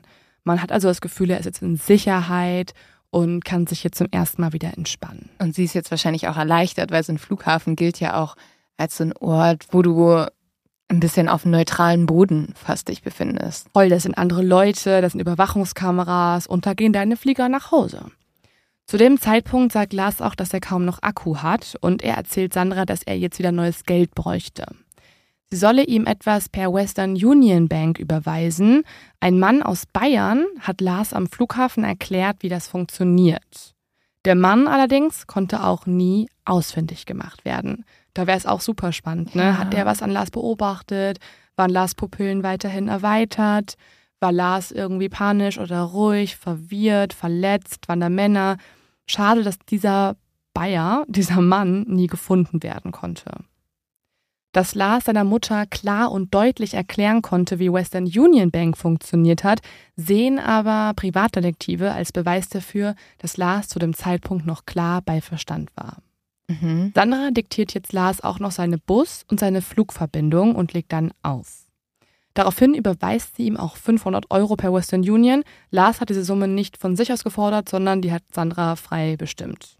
Da gab es doch auch so wilde Diskussionen drum, ob er bedroht wurde und dann diese 500 Euro ein zu genauer Betrag wären und so, ne? Mm, Aber Sandra hat ihn ja festgelegt. Ja, und ich finde auch, also 500 Euro, wenn ich wüsste, mein Sohn ist in Schwierigkeiten und du willst einfach, dass der einen Flug Ja. nach Hause kriegt, finde ich jetzt 500 Euro eine realistische Zahl. Du sagst, Ich auch, ja. vielleicht muss der noch einen Flug buchen, dann sind Ja. das 200 Euro. Ich will, dass der Sicherheit hat. So, ich gebe dem jetzt einfach das Geld, damit wird er schon klarkommen. Ich, also finden das manche Leute zu hoch oder Ja. was war die Spekulation? Nee, finde ich nicht. Also man kann ja auch sich den Restbetrag wieder zurückgeben lassen Genau. vom Sohn. Und du willst ja, ich glaube, wenn du als Mutter so einen Anruf erhältst, Ja. bist du einfach panisch und du willst wirklich, du willst einfach nur deinem Sohn Sicherheit geben und das einzige in die einzige Form, wie du das geben kannst, ist Geld in dem Moment. Total. Lars geht anschließend jetzt erneut zum Arzt. Und zwar zum Flughafenarzt Dr. Costa Kostov. Er sagt seiner Mama zuvor aber auch noch, Zitat, sie lassen mich weder fliegen noch fahren. Wer das ist, wer ihn nicht abreisen lassen würde, das sagt er Sandra nicht. Er sagt ihr nur, dass er auch vom Versteck, wo er ja die Nacht verbracht hat auch noch und sich vor den Männern versteckt hat, verdreckt aussehen würde und Sandra sagt ihm dann, gut, dann geh doch ins Bad, mach dich frisch. Kurz darauf ruft Sandra Lars nochmal an. Das ist jetzt das letzte Gespräch zwischen den beiden. Sandra hört aber am anderen Ende der Leitung nicht mehr Lars Stimme, sie hört nur noch ein Plätschern. Oh Gott. Es ist der letzte Anruf, der registriert wurde zwischen Lars und seiner Mutter. Später wird Lars jetzt nicht mehr abnehmen. Aber könnte es zum Beispiel gewesen sein, dass er sie aus Versehen angerufen hat und jetzt tatsächlich gerade im Bad war und sich frisch gemacht hat? Das vermute ich zumindest. Ja. Weil jetzt um 9 Uhr wird er noch gesehen am Flughafen. Das heißt, Mhm. der Anruf war davor. Es ist also nicht irgendwie ein Plätschern durch einen Bach oder so, Mhm. sondern es muss wahrscheinlich die Toilette gewesen sein. Um 9 Uhr betritt jetzt Lars das Sprechzimmer des Flughafenarztes Dr. Kostov. Die Untersuchung dauert 42 Minuten, von denen aber Lars auch einen Teil warten muss natürlich. Lars gibt dem Arzt jetzt seinen Ausweis und dieser notiert die Daten und misst Fieber. Er will Lars Tabletten geben, aber Lars lehnt ab. Der Arzt erklärt jetzt Lars, dass er fliegen darf, aber er müsste eine Verzichtserklärung unterschreiben und das tut Lars auch. Er wird dann aber wieder unruhig, sagt dieser Dr. Kostov und bittet darum, auf die Toilette gehen zu dürfen. Er sagt dem Arzt jetzt auch, dass er gleich wiederkommen würde, allerdings verlässt er stattdessen das Flughafengebäude. Das wirkt ja fast so, als ob er irgendwie Angst bekommen hätte vor dem Arzt oder so, ne? Genau. Als ob das was ausgelöst hätte. Diese ganze Situation mit dem Arzt ist aber auch ohnehin sehr mysteriös, weil es jetzt verschiedene Versionen geben wird davon. Also das, was ihr jetzt gerade erfahren habt, das ist so auf einem offiziellen Dokument aus dem Flughafen zu finden. Also das hat der Arzt so eingetragen, das sind die Sätze dazu, das Protokoll. Dr. Costa Kostov berichtet aber später, dass Lars Angst hatte und panisch aus dem Sprechzimmer gerannt sei, nachdem ein Mann in Uniform dieses plötzlich betreten habe. Dr. Oh. Kostov ändert seine Aussage im Laufe der Ermittlung jedoch dreimal. Das erste Mal sei der Mann ein Mitarbeiter der Airline gewesen. Dann sei dieser fremde Mann ein Mitarbeiter des Flughafens gewesen. Und zuletzt sagt der Arzt, dass er die Person gar nicht kannte, die in den Raum kam und es einfach ein Fremder war. Das heißt, auch hier ist die große Frage, ist Lars Reaktion überzogen oder ist er einfach gerade ein fremder Mann, der ihn eh vielleicht die ganze Zeit schon verfolgt hat, ins Zimmer gekommen? Was hat denn dieser Mann dann gemacht? Ist der rausgegangen? Der ist einfach reingekommen. Und ist der dann da drin geblieben? Wollte der untersucht werden? Ist der dann wieder rausgegangen? Der ist anscheinend reingekommen, hat irgendeine Anweisung gegeben und dann ist Lars auch schon geflohen. Aber, und zu dem Teil kommen wir jetzt, man kann nicht sehen, ob ein Mann ihn verfolgt. Also auf den Videoüberwachungskameras sieht man keinen Mann hinter Lars herrennen. Das wirklich Seltsame ist, so heißt es später in vielen Quellen, als der leitende deutsche Ermittler zum Flughafen fliegt, um mit Dr. Kostov zu reden, wird ihm wiederum ein falscher Dr. Kostov vorgesetzt. Was? Ja, es handelt sich hierbei um einen Mann, der sich noch nicht mal mehr in Bulgarien befunden hat, als Lars untersucht wurde. Der wird aber wiederum der deutschen Polizei als Dr. Kostov vorgestellt. Das ist ja so komisch. Es ist total merkwürdig. Sandra Mittang ruft jetzt verzweifelt in der Nacht von Lars Verschwinden verschiedene Stellen in Bulgarien an. Sie fleht jetzt immer wieder um Hilfe. Sie kann ja Lars auch nicht mehr erreichen.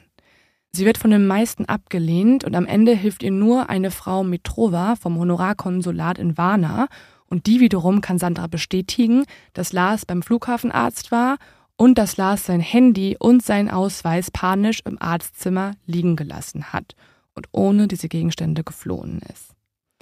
Sandra ruft daraufhin auch immer wieder bei der deutschen Polizei an.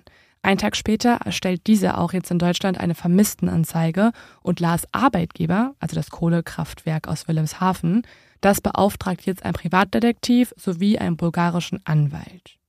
Finde ich auch krass, wie schnell die alle agieren, ne? Also, Mhm. dass der Arbeitgeber direkt einen Tag später da sich schon einschaltet. Gut, aber die Umstände sind auch wirklich sehr beunruhigend. Also, dass der sein Handy und seinen Ausweis zurücklässt, da muss ja was richtig Schlimmes passiert sein. Also, dass du das machst, da musst Voll. du schon wirklich völlig überstürzt fliehen. Oh, voll. Und dass du jetzt gar nicht mehr zu erreichen bist. Und wir wissen ja auch, wie wichtig die Stunden sind direkt nach dem Verschwinden. ja, das sind die allerwichtigsten Stunden. Ein Kollege von Lars ist ebenfalls in Bulgarien im Urlaub und der erfährt jetzt auch von dieser ganzen Aktion und fährt sofort zum Flughafen. Dort wird er aber sofort wieder weggeschickt. Das fand ich auch schon krass, ne? Der kommt hin, da ist jemand verschwunden und die Flughafenmitarbeiter wollen keine Hilfe haben. Ja, Das ist auffällig. auch- Ja, voll auffällig. Und jetzt kommen wir zum, finde ich, unheimlichsten Teil des ganzen Falls. Sandra fliegt jetzt auch zwei Wochen nach Lars Verschwinden höchstpersönlich nach Bulgarien. Bis dahin erfährt sie gar nichts über das Verbleiben ihres Sohnes. Zusammen mit einem bulgarischen Anwalt geht sie zum Flughafen und hier fordert sie an, dass ihr die Aufnahmen der Sicherheitskameras gezeigt werden. Und das passiert jetzt auch und jetzt kann man Lars ganz genau erkennen. Lynn, du kennst das Video ja auch. Ja, Und wer kennt es ja- nicht? Ja. Äh, wir laden euch das natürlich auch nochmal auf Social Media hoch, aber dieses Video, wie Lars durch den Flughafen sprintet, ist ja, hat ja gefühlt fast ganz YouTube gesprengt. Mhm. Vielleicht kannst du es ja trotzdem noch mal kurz beschreiben für Leute, die es schon vor längerer Zeit erst irgendwie gesehen haben oder noch gar nicht kennen. Man sieht ja wirklich, wie Lars da durch diesen Flughafen sprintet. Er wirkt sehr panisch. Er dreht Mhm. sich jetzt nicht die ganze Zeit um oder so, sondern er scheint schon ein Ziel Mhm. zu haben. Dann endet ja dieser Sprint bei dem Zaun, über den er am Ende klettert. Das siehst du jetzt alles. Sandra wiederum sagt, dass ihr Aufnahmen gezeigt wurden, die später aber nicht mehr der deutschen Polizei überreicht werden. Also sie kriegt eine erweiterte Version der Aufnahmen zu sehen und hier sagt sie Folgendes.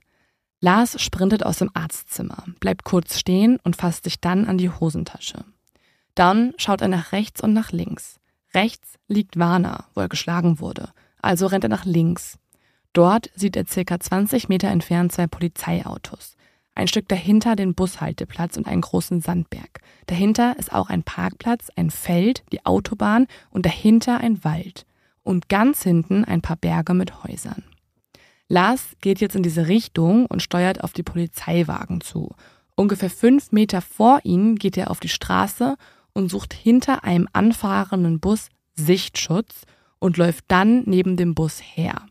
Danach soll er über einen 2,15 Meter hohen Zaun geklettert sein, hinein in ein Sonnenblumenfeld. Was ich so merkwürdig finde oder auffällig, ist, dass er ja nicht zu diesen Polizisten geht, weil ehrlich gesagt, das wäre Mhm. meine erste Reaktion. Ich kann mir das nur so begründen, dass er irgendwie vielleicht sogar auch Angst vor der Polizei hat oder denen nicht vertraut oder vielleicht Mhm. doch in einer Art Wahn sich befindet. Das ist nämlich genau das Gruselige. Also er, er hat irgendwie ein Ziel, aber man weiß nicht, warum er Mhm. dieses Ziel ansteuert. Sandra fragt jetzt auch am Flughafen nach, ob sie die Aufnahmen sehen könnte, wo Lars am Flughafen ankommt. Weil es gibt ja Aufnahmen, wo er wegrennt, aber nicht, wie er ankommt.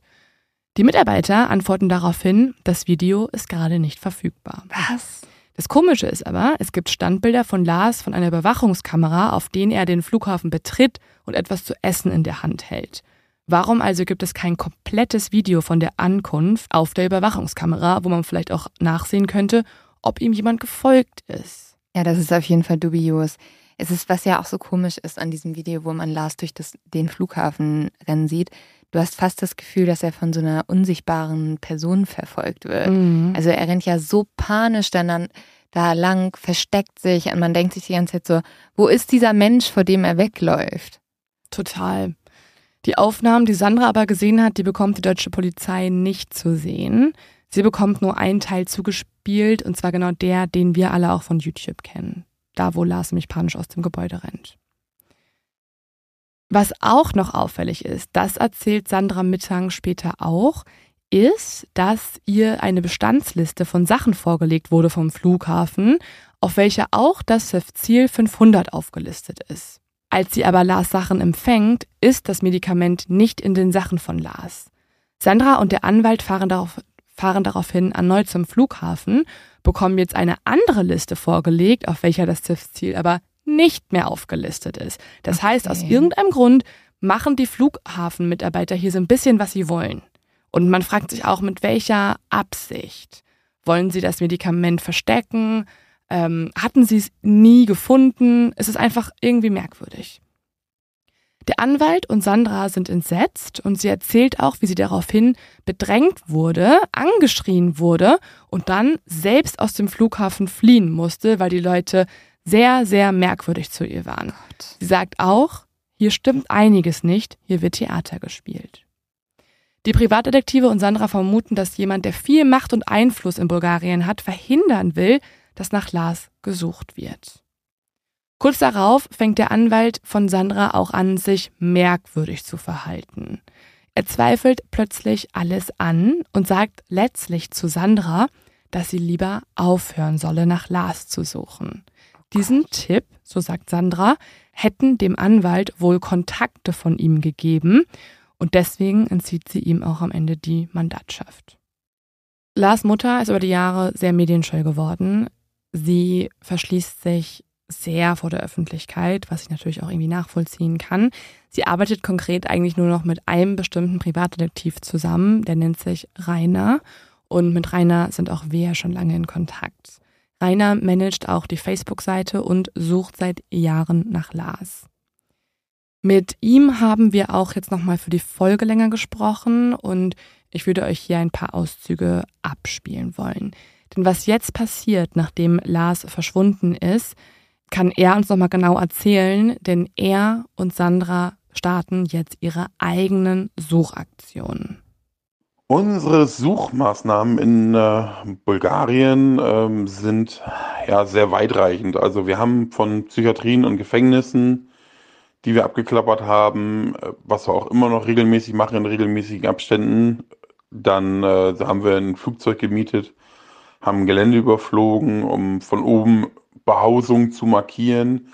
Nachdem die Behausungen markiert wurden, haben wir mit äh, knapp 100 Leuten, ehemalige Soldaten, die uns unterstützt haben in Bulgarien, die Wälder durchsucht und sind sie abgelaufen, in Anführungsstrichen wie eine Hundertschaft in Reihe, ähm, weil wir einfach immer das Gefühl hatten, da ist was. Und das Gefühl haben wir auch immer noch, weil aus der Ecke kommen immer noch Hinweise. Da lebt eine Person, aber bis jetzt hat es noch keiner geschafft, diese Person in irgendeiner Art und Weise auf Video oder auf Foto zu kriegen, weil sie eigentlich einfach sehr scheu ist. Ja, zu den 15, ja, 15 sind es jetzt mittlerweile nicht mehr, äh, gefundenen Personen von Deutsch bis Bulgarisch bis Englisch, die wir in den, in den Gebieten gefunden haben, ist tatsächlich so, die meisten sind dort freiwillig, weil sie vor irgendwas geflohen sind. Und wenn sie dort nicht freiwillig sind, dann haben wir natürlich auch unsere Hilfe angeboten. Aber es war wirklich von bis alles dabei und ähm, man, kann, man kann wirklich sagen, es ist ein bunter Haufen.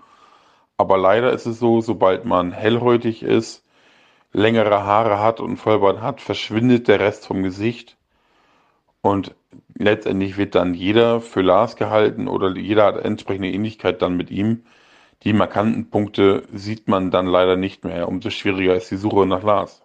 Sie sagt ja, dass auf den verschiedensten Arten hier ermittelt wurde, dass es alles Mögliche gab, ähm, dass das aber halt nicht so viel gebracht hat. Man muss auch sagen, da haben wir jetzt noch gar nicht drüber gesprochen, die Ermittlungen finden ja erst in Bulgarien statt und da Lars aber nicht aufgefunden werden kann, ähm, ist ja dann auch das Land zuständig, wo er herkommt und das ist Deutschland und die Ermittlungen werden in Itzehoe von der Polizei geführt. Und da gibt es ja auch den Kommissar Klein, ähm, der sich diesen Fall jetzt annimmt. Und vielleicht lassen wir den hier auch nochmal kurz sprechen, ähm, weil hier berichtet er jetzt darüber, wie er bei den Ermittlungen vorgegangen ist. Problematisch ist natürlich mit dem Ausland bei solchen Ermittlungen, dass wir natürlich nicht befugt sind, dort Ermittlungen durchzuführen sondern nur Ermittlungsaufträge bzw. beantragen können. Das heißt, wir können jetzt nicht den Behörden dort sagen, wie sie zu arbeiten haben. Wir können Empfehlungen geben oder, oder bitten darum, folgende Ermittlungen durchzuführen, aber wir haben jetzt keine Ermittlungshoheit im Ausland. Nee, die waren schon sehr bemüht ähm, und hilfsbereit und haben dort auch eben versucht, das umzusetzen, was möglich war. Das, also der Austausch klappte gut, das war auch vernünftig so. Ja, also wir sehen schon, die Suchaktionen bringen nichts. Weder die Privatdetektive haben Erfolg, noch die Polizei in Deutschland kommt irgendwie weiter. Was aber ja auch uns Rainer erzählt hat gerade, ist, dass die Suchaktionen zumindest auf anderem Wege erfolgreich sind. In ihren Suchaktionen sind Sandra und er als auch die freiwilligen Helfer auf andere verschwundene Menschen gestoßen. Mhm. Die meisten von diesen Menschen sind aber, muss man sagen, freiwillig abgetaucht und wollen auch nicht mehr nach Hause zurückkehren. Das müssen sie auch akzeptieren und die lassen sie dann auch in Ruhe. Aber es gibt auch andere Geschichten. So konnte zum Beispiel durch ihre Suchaktion der Kanadier Anton Pilipa nach fünf Jahren wieder mit seiner Familie vereint werden. Sandra hat nämlich in diesem Zuge ein Foto erhalten des in Brasilien lebenden Obdachlosen Anton Pilipa und es stellte sich heraus, dass dieser Mann im Jahr 2012 verschwunden ist, eigentlich aus Kanada kommt und mittlerweile offenbar verwirrt, fluchend und ohne Schuhe in Brasilien herumläuft. Er hatte keinen Pass bei sich und zuletzt irrte der an Schizophrenie leidende Mann zwei Wochen lang durch das Amazonasgebiet.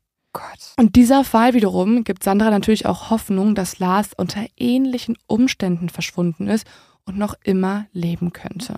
Das zeigt aber auch zum Beispiel, dass dann, auch wenn so ein Fall so viel Aufmerksamkeit kriegt und man manchmal das Gefühl haben könnte, Mhm. das ist unfair, ähm, dass sich dadurch ja auch andere Fälle aufklären können, was natürlich gut ist. 15, also circa 15 Leute können von ihnen gefunden werden. Oh, wow. Aber die meisten davon sind eben freiwillig abgetaucht. Und damit kommen wir jetzt aber auch zu den Theorien im Fall.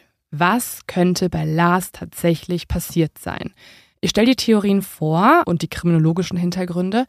Und äh, vielleicht kannst du ja auch sagen, wenn du merkst, dass das auf Lars vielleicht zutreffen könnte. Mhm.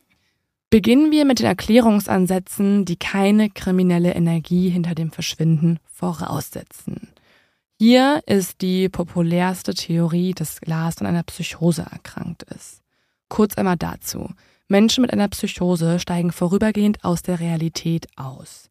Bei einer Psychose können das Denken, die Gefühle, die Wahrnehmung, also sehen, hören, riechen, tasten, als auch das Empfinden zum eigenen Körper verändert sein. Was Menschen in ihrem Inneren fühlen, denken oder sich vorstellen, muss nicht mit dem übereinstimmen, was in der äußeren Welt wirklich passiert.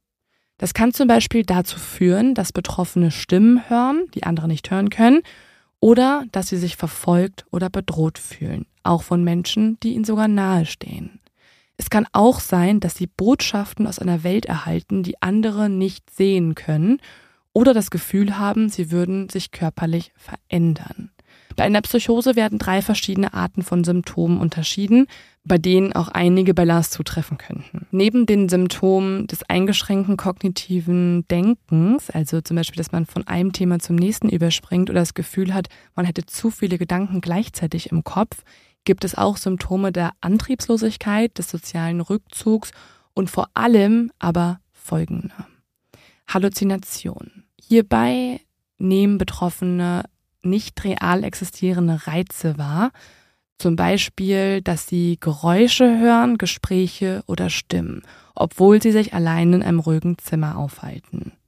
Also das könnte natürlich auf das zutreffen, was Lars auch im Hotel gehört hat, obwohl man natürlich auch sagen muss, dass dort die Wände ja sehr dünn gewesen sein sollen und auch andere Leute berichtet haben, dass sie dort viel gehört haben.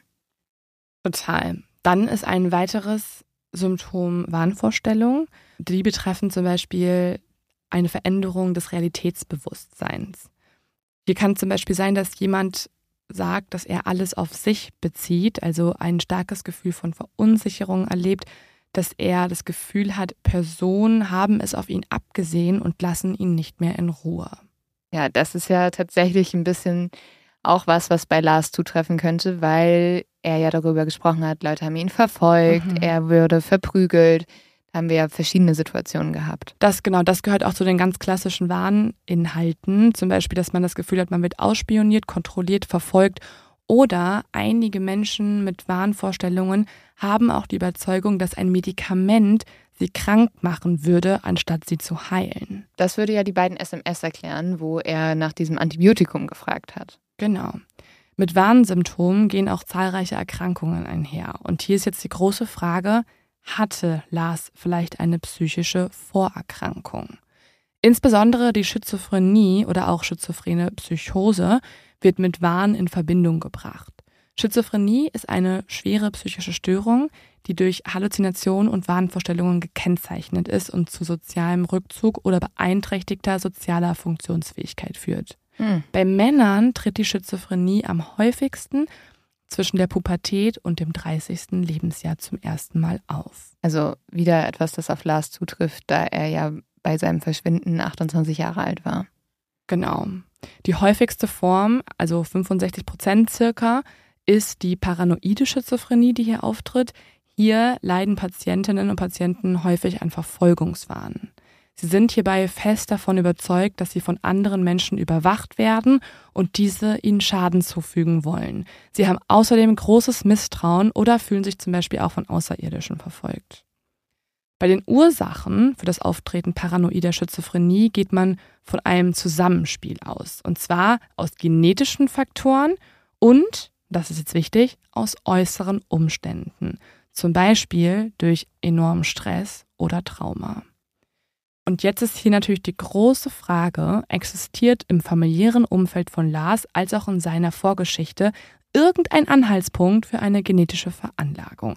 Und hierüber habe ich auch nochmal mit Rainer gesprochen, der Lars Familie ja sehr nahe steht. Auf eure Frage, ob es bei Lars in seiner Vergangenheit, bevor er verschwundene psychische Auffälligkeiten gab, ähm, habe ich mich ehrlich gesagt schon äh, länger mit befasst und ich konnte nichts feststellen. Er musste aufgrund seiner Arbeit jedes Jahr einen Gesundheitscheck machen. Der Arzt beurteilt auch so ein bisschen psychologisch.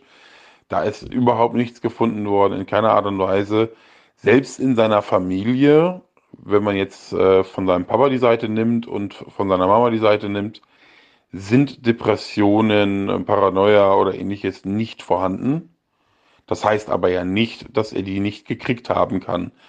Wir sind aber immer noch der Meinung und der Überzeugung, dass es mit Cefzil zusammenhängt, mit Cefzil 500, mit den Tabletten, die er gekriegt hat, da ähm, uns weitere Fälle bekannt sind, die da auch entsprechend darauf reagiert haben, nur die haben sich schnell wieder gefangen. Und ähm, ja, daran scheitert es aktuell wahrscheinlich bei Lars. Ja, das finde ich schon spannend, ne? weil das habe ich mich ja auch immer gefragt, ob das so wirklich so einfach aus dem Nichts kommt. Und dann denkt man ja immer, es muss ja Anzeichen gegeben haben.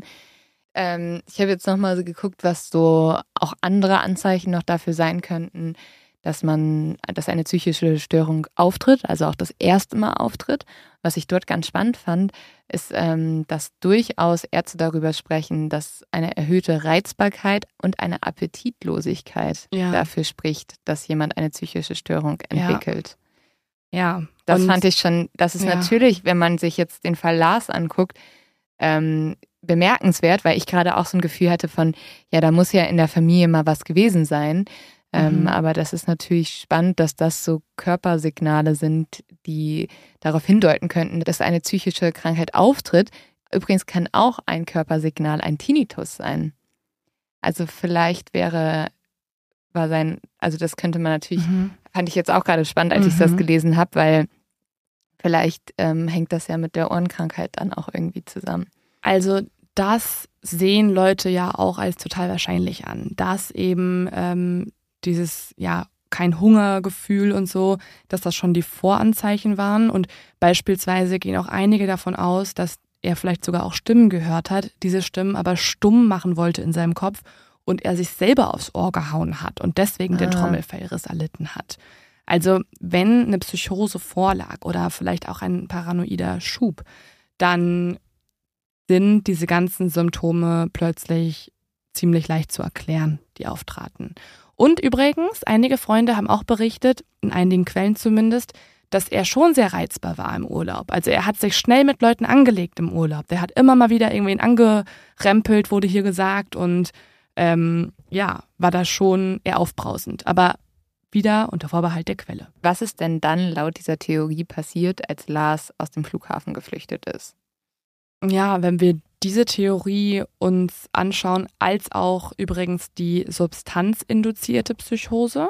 Also einige gehen auch davon aus, dass es vielleicht keine Psychose ist durch eine psychische Krankheit, sondern dadurch, dass er vielleicht doch irgendwie Drogen genommen hat oder ihm Drogen verabreicht wurden und er deswegen diese ganzen Symptome erlitten hat. Die Folge dessen wäre eben, dass er sich verfolgt gefühlt hat, aber nie verfolgt wurde, aus dem Flughafen rausgerannt ist und dann durch einen Unfall starb. Also beispielsweise dadurch, dass er sich irgendwo versteckt hat, irgendwie von irgendwas getroffen wurde, sich verletzt hat, vielleicht verhungert ist, verdurstet ist. Manche gehen auch davon aus, dass er vielleicht von einer großen Herde Hunde angegriffen wurde. Also in Bulgarien als auch generell in Südeuropa existieren manchmal auch noch so freilaufende Herden, so Rudel an Hunden, also sogenannte Dingos, und dass die ihn eventuell angegriffen haben könnten. Was hier aber Ja. auffällig ist, es wurde um das Flughafengelände zumindest vom Privatdetektiv und den Suchtrupps keine Leiche gefunden. Das wollte ich gerade sagen. Dann hätten ja irgendwie Überreste vorhanden sein müssen. Außer du stürzt in einen Bach, treibst weg oder bist in einer abgelegenen Gegend ne, und rennst sehr weit. Ja, oder was ja dann, wenn wir über diese Theorie der Psychose sprechen, die Option wäre, die ich mir am meisten wünschen würde, ist, dass er halt irgendwo noch lebt und diese Psychose hat und nicht mehr weiß, wer er ist oder verwirrt ist oder nicht mehr nach Hause kommen will und dass er dann vielleicht irgendwann gefunden wird, wie dieser Mann, von dem du vorhin Mhm. gesprochen hast. Das ist ja auch Sandra Mittangs Hoffnung. Mhm. Man muss auch sagen, was auch für beispielsweise eine drogeninduzierte Psychose spricht, sind Lars Pupillen. Die Sozialarbeiterin im Taxi als auch der Taxifahrer haben ja erweiterte Pupillen bei ihm beobachtet und Ursachen für eine Pupillenerweiterung können Ängste sein, aber auch Nebenwirkungen von Medikamenten, Drogenkonsum oder ein Schädel-Hirntrauma. Oh. Wurde er also doch verprügelt, hätte es sein können, dass er ein Schädel-Hirntrauma erlitten hat und dadurch eben Symptome wie Verwirrtheit, erweiterte Pupillen aufgetreten sind und er sich in Wirklichkeit eine traumatische Hirnverletzung nur zugezogen hat. Was glaubt denn Lars Mutter, also Sandra, dass passiert ist? Sandra glaubt, dass es eine Amnesie gab. Also eine Amnesie kurz bezeichnet eine schwere globale Gedächtnisstörung. Es ist ein Sammelbegriff für verschiedene Einschränkungen der Fähigkeit, Informationen zu erwerben oder richtig abzurufen. Also ja, dein, dein Gedächtnis wird einfach eingeschränkt bei, bei dieser Krankheit. Sie glaubt auch an eine spezielle Form von Amnesie, und zwar an die retrograde Amnesie. Das bezeichnet die Beeinträchtigung der Fähigkeit des Abrufs von Gedächtniseinträgen. Also, oder in anderen Worten, Sandra als auch der Privatdetektiv glauben, dass Lars sich nicht mehr an seine Vergangenheit erinnern kann, durch beispielsweise das schädigende Ereignis dieses Schlags als auch hohen, hohen Stress und Medikamente. Das alles würde dazu führen, dass er quasi seine Herkunft, seinen Namen und seine Familie vergisst und aktuell verwirrt immer noch irgendwo durch die Welt irrt. Und hierzu hören wir auch noch mal kurz Detektiv Rainer. Sandra, genauso wie ich auch, bin, sind der festen Überzeugung, dass Lars noch lebt, weil eine Leiche ist schneller zu finden und besser zu finden wie jemand, der unterwegs ist. Also von meiner Seite aus muss man ganz klar so sagen, ich kann ins Waldstück A laufen, lauf vorne rein, durchsuche es komplett und währenddessen läuft er auf der einen Seite rüber und läuft hinten wieder rein. Also im Grunde genommen kann man im Kreis laufen und man sieht sich trotzdem nicht. Man kann sich im gleichen Bereich befinden, man sieht sich trotzdem nicht. Das ist halt eben der Punkt, wo man sagen muss, es ist schwierig, eine Person, die sich bewegt, zu finden. Also die glauben ja fest dran, dass er noch lebt, hat ja Rainer auch gerade gesagt. Und wir hatten ja auch schon öfter die Situation, dass die immer wieder glauben, sie haben jemanden gefunden, der Lars sein könnte. Was ich da so beeindruckend finde, ist auch mit was, was für ein Aufwand das sein muss. Ne? Die überprüfen ja andauernd irgendwelche Leute, die behaupten, Lars zu sein, wo andere Leute sagen, die sind Lars. Ich hoffe einfach, dass irgendwann Lars dabei ist, aber die Frage ist halt wirklich, ob das so erfolgreich ist oder nicht. Total. Aber man würde es denen sehr wünschen. Also Rainer, Sandra Mittank als auch andere glauben auch, dass es eventuell ein unglückliches Zusammenspiel mehrerer verschiedener psychologischer und oder medizinischer Umstände gegeben haben könnte.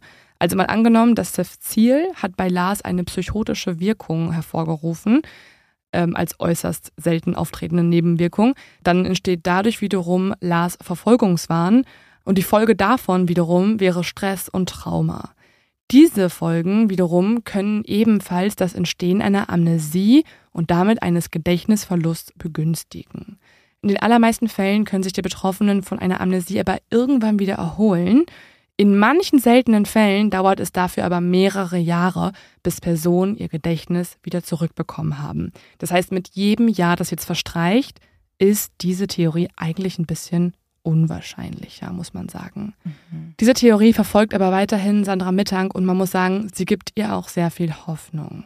Dass Lars aus irgendeinem Grund freiwillig abgetaucht sein könnte, das glaubt sie nicht, finde ich persönlich auch mega unrealistisch, mhm. weil alles, was passiert ist, spricht nicht für ein freiwilliges Untertauchen. Was ist denn, weil diese Theorie lässt mich natürlich auch überhaupt nicht los, damit, dass halt tatsächlich jemand Lars verfolgt hat und dass hier tatsächlich ein Verbrechen passiert ist. Also Lars etwas zugestoßen ist, er vielleicht ermordet wurde oder verfolgt wurde oder entführt wurde. Wir haben jetzt letzte Folge auch schon über Sachen wie Menschenhandel, Organhandel gesprochen. Ist das nicht auch etwas, das in diesem Fall eine Möglichkeit wäre?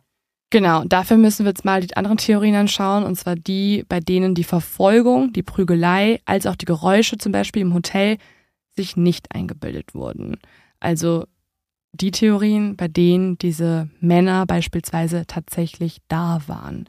Und damit kommen wir zu den Theorien, die kriminelle Machenschaften mit einschließen würden. Was aber natürlich auch immer noch wichtig ist zu sagen, ist, dass das meiste Spekulation ist. Also Egal welche Theorie ich hier vorstelle, es gibt für keine eindeutige Beweise. Auch nicht für die Psychose. Ja, und für diese Theorien, die eher ins kriminelle Milieu deuten, der Drogenhandel ist in Bulgarien ein großes Thema. Bulgarien dient nämlich innerhalb Südosteuropas als Knotenpunkt für grenzüberschreitende Drogentransporte aus Lateinamerika. Die Route verläuft meist über die Türkei und den Balkan nach Italien und im Jahr 2021 fanden hier Zollbeamte zum Beispiel schon mehr als 400 Kilo Heroin im Hafen von Varna auf einem Schiff aus Dubai. Es lassen sich auch zahlreiche solcher Berichte finden, wo Gruppen von männlichen Dealern mehrere Kilo Drogen aus dem Nahen Osten durch das EU-Land nach Westeuropa geschleust haben. Bei Holiday Check lässt sich auch ein aktueller Beitrag einer Person finden, die im Mai 2022 nach Varna ausgewandert ist. Diese Person schildert dort, dass sie innerhalb von zwei Monaten Erfahrungen gemacht habe, die sie weder auf Mallorca noch auf Thailand so gemacht habe. Sie schreibt, ständig angesprochen zu werden, ob sie Geld wechseln möchte und dass, wenn man ablehnt, einem Drogen angeboten werden. Hier könnte man jetzt also vermuten, wurde Lars irgendwas zugeschoben, hat er irgendwas beobachtet oder hat er sogar selber Drogen genommen, vielleicht auch unbedacht? Und ich erinnere mich ja auch noch daran, dass in unseren Gesprächen, die wir für diesen Fall geführt haben, immer wieder das Thema Mafia hochkam. Und auch diese Behauptung, dass gerade Varna sehr dominiert wird von der bulgarischen Mafia und man dort auch aufpassen müsste und dass auch gerade dieser Fall Lars Mittag, den eigentlich so ein Dorn im Auge ist, weil der ja dem Tourismus schaden könnte. Mhm. Ja, Korruption und Mafia ist das nächste große Thema. Bulgarien hat schon lange den Ruf als EU-Staat mit den größten Korruptionsproblemen. Sie haben auch in den letzten Jahren sehr viel dafür gemacht, dass das anders wird. Im Sommer 2020 zum Beispiel haben Menschen auf den Straßen demonstriert gegen ihre eigene Regierung und gegen die Korruption im Land. Und es war gleichzeitig auch ein Kampf gegen die Mafia. Die Demonstrierenden haben dem Regierungsapparat vorgeworfen, ein System der Vetternwirtschaft aufgebaut zu haben und sich gegenseitig Aufträge und Gelder zuzuspielen. Die Mafia dürfen wir vor allem in den Jahren vor 2020 nicht unterschätzen. Im Jahr 2012 kontrollierte die Mafia in Bulgarien laut einer Studie fast 5% der Wirtschaftsleistung des Landes. Also eine enorme Menge. In dem Zusammenhang müssen wir uns auch eine gewisse Gruppe an Leuten mal anschauen. Und das ist die Unternehmensgruppe Tim. Davon hast du bestimmt ja auch schon mhm. gehört im Zusammenhang mit diesem Fall. Das es geht jetzt auch in eine Richtung, wo Leute tatsächlich die Mafia hinter Lars Verschwinden vermuten. Auch hier ist es nur Spekulation, aber ich möchte diese Theorie trotzdem noch vorstellen. Und zwar ist die Unternehmensgruppe TIM oder TIM eine der einflussreichsten kriminellen Organisationen in Bulgarien. Ein Journalist aus Sofia, der anonym bleiben möchte, schreibt dazu einmal, die wahren Herrscher der Stadt und einen großen Teil von Bulgarien, das sind die Mafiosi von Tim. Der Name ist jetzt eben wahrscheinlich verwirrend. Es ist ähm, nicht ein Mensch namens Tim, sondern der setzt sich aus den Initialien der Vornamen der drei Gründer zusammen. Tichomir, Ivo und Marin. Die drei sind jeweils äh, Ex-Marinesoldaten und haben das Unternehmen 1990 gegründet. Damals haben in Bulgarien viele rivalisierende kriminelle Banden das Land kontrolliert. Im Gegensatz zu denen, die sich aber gerne in Clubs mit Mädchen und Waffen sehen lassen, bleiben die Gründer von Tim eher im Hintergrund und sehr diskret. Die Mafiosi schalteten ihre Konkurrenten aus und entwickelten sich so zu einem bedeutenden Machtfaktor in der Wirtschaft des Landes, schreibt der Journalist. Niemand hatte eine vollständige Übersicht über die Geschäfte der Holding. Hier heißt es auch, sie kontrollieren Medien wie den Fernsehsender Chernomore und investieren in Immobilien. Sie besitzen die Zentralna Kooperativna Banka und die Fluggesellschaft Bulgaria Air. Sie halten Anteile an den Flughäfen in Varna, Burgas und Sofia. Kein Mensch weiß genau, was ihnen alles gehört. Das ist vor allem auch unter dem Aspekt spannend, dass ja auch am Flughafen die Videos verschwunden sind, ah, dass ja. die rausgeschmissen wurden, dass sie nicht mit Sandra und dem Privatdetektiv kooperieren, dass Lars dort diesen Mann gesehen hat, der ins Arztzimmer kommt. Also mhm. Also es sind einfach sehr viele merkwürdige Dinge am Flughafen während Lars Verschwinden passiert, als auch danach. Und wenn man jetzt also erfährt, dass eine Mafia-ähnliche Gruppierung Hauptanteile von diesem Flughafen besitzt, ja. dann ist das natürlich irgendwie. Und weil er, er ist ja auch so panisch von diesem Flughafen geflohen, ne? Also klar, das könnte einen vermuten lassen, dass diese Gruppierung etwas mit Lars Verschwinden zu tun hat. Natürlich ist dann die Frage, warum? Vielleicht hat Lars irgendwas mitbekommen, vielleicht auch nicht. Also das sind natürlich Spekulationen, aber die, der Zusammenhang, der hier besteht, oder die, es ist einfach auffällig. Und dann gibt es auch noch zwei andere Hintergründe, die Leute in dem Fall für relevant erachten. Einmal Organhandel in Bulgarien. Das war in den Jahren immer wieder Thema, vor allem im Jahr 2006 auch. Da wurde herausgefunden, dass in einer Klinik in der Hauptstadt gut zahlenden ausländischen Patienten in 20 Fällen Nieren eingepflanzt wurden, illegalerweise. Und auch 2019 flog ein illegaler Nierenhändlerring in Bulgarien auf, der hat aber vor allem arme Menschen gegen Geld zur Organspende gebracht. Also ja. da wurden jetzt nicht Menschen für entführt, sondern einfach auf illegale Art und Weise zum Organhandel überzeugt. Und die letzte Theorie beinhaltet den Menschenhandel. Auch der war immer wieder Thema in Bulgarien. Bulgarien erfüllt die Mindeststandards zur Eindämmung des Menschenhandels nicht vollständig. So berichtet es das US-Ministerium im Jahr 2020 noch. Zwar tun sie auch wieder viel dafür, aber trotzdem ist es eher eins der Länder, das mit diesem Problem noch zu kämpfen hat. So hat man zum Beispiel allein im Jahr 2021 416 Opfer des Menschenhandels identifiziert. 282 davon waren Opfer von Sexhandel, 107 von Arbeitshandel und 27 nicht näher identifizierte Opfer. Und Einige denken, dass Lars vielleicht von Anfang an von einer Gruppe Menschenhändler verfolgt wurde. Mhm. Aber für keine der beiden Theorien Organhandel oder Menschenhandel gibt es irgendwelche Hinweise, als die darüber hinausgehen, was generell in Bulgarien mal Thema war. Also da gibt es ja tatsächlich keine Anzeichen für. Ich finde immer noch auffällig, dass er verfolgt wurde. Ich finde es auch in dem Zusammenhang auffällig, was am Flughafen passiert ist, dass da eindeutig Sachen vertuscht wurden. Da kann man natürlich auch sagen, das liegt einfach daran, dass die aufpassen wollen, dass der Tourismus nicht eingedämmt wird. Für mich lässt sich aber das immer noch nicht ganz ausschließen, dass da vielleicht auch irgendwelche kriminellen Machenschaften dahinter steckten. Das für mich auch nochmal so, warum ich diesen Gedanken nicht ganz loswerde, ist, weil man einfach bis heute, weil einfach bis heute nichts von Lars aufgetaucht ist. Also ich muss sagen, für mich ähm, entweder gab es da wirklich eine kriminell, gab es da wirklich ein Verbrechen, das passiert ist, oder für mich ist tatsächlich dann auch die Theorie am wahrscheinlichsten, dass er eine Psychose hatte und dass er deswegen selber abgehauen ist und mhm. dass er noch mhm. irgendwo ist und dass er noch lebt. Also ich muss sagen, das ist die Theorie, die, an die ich am meisten glaube. Mhm. Was ich natürlich auffällig finde, ist, ist davor von der Familie, von Freunden, von der Freundin noch nie berichtet wurde, dass er irgendwelche Anzeichen hatte. Das finde ich unfassbar auffällig, weil wir kennen das ja auch in anderen Fällen, wo man eher zu dieser Theorie übergehen würde, wo aber auch Anzeichen in der Vergangenheit bestanden.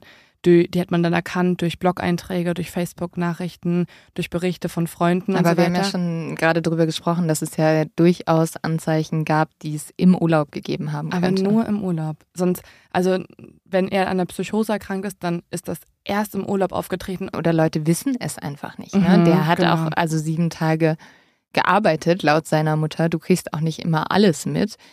Ich äh, wünsche mir sehr, dass Lars noch gefunden wird. Ich wünsche mir auch sehr, dass er noch am Leben ist. Mhm. Nach so einer langen Zeit frage ich mich manchmal, wie das noch möglich wäre. Aber gut, wir haben heute über viele Theorien diskutiert. Aber glaubst du denn, dass es, also was glaubst du, dass er noch lebt? Ja, ich glaube eigentlich, dass er noch lebt und aber eine, eine Psychose hatte und sich vielleicht auch einen Großteil der Sachen eingebildet hat, die dort passiert sind. Also du glaubst auch, dass er als Obdachloser irgendwo noch lebt, quasi und sich.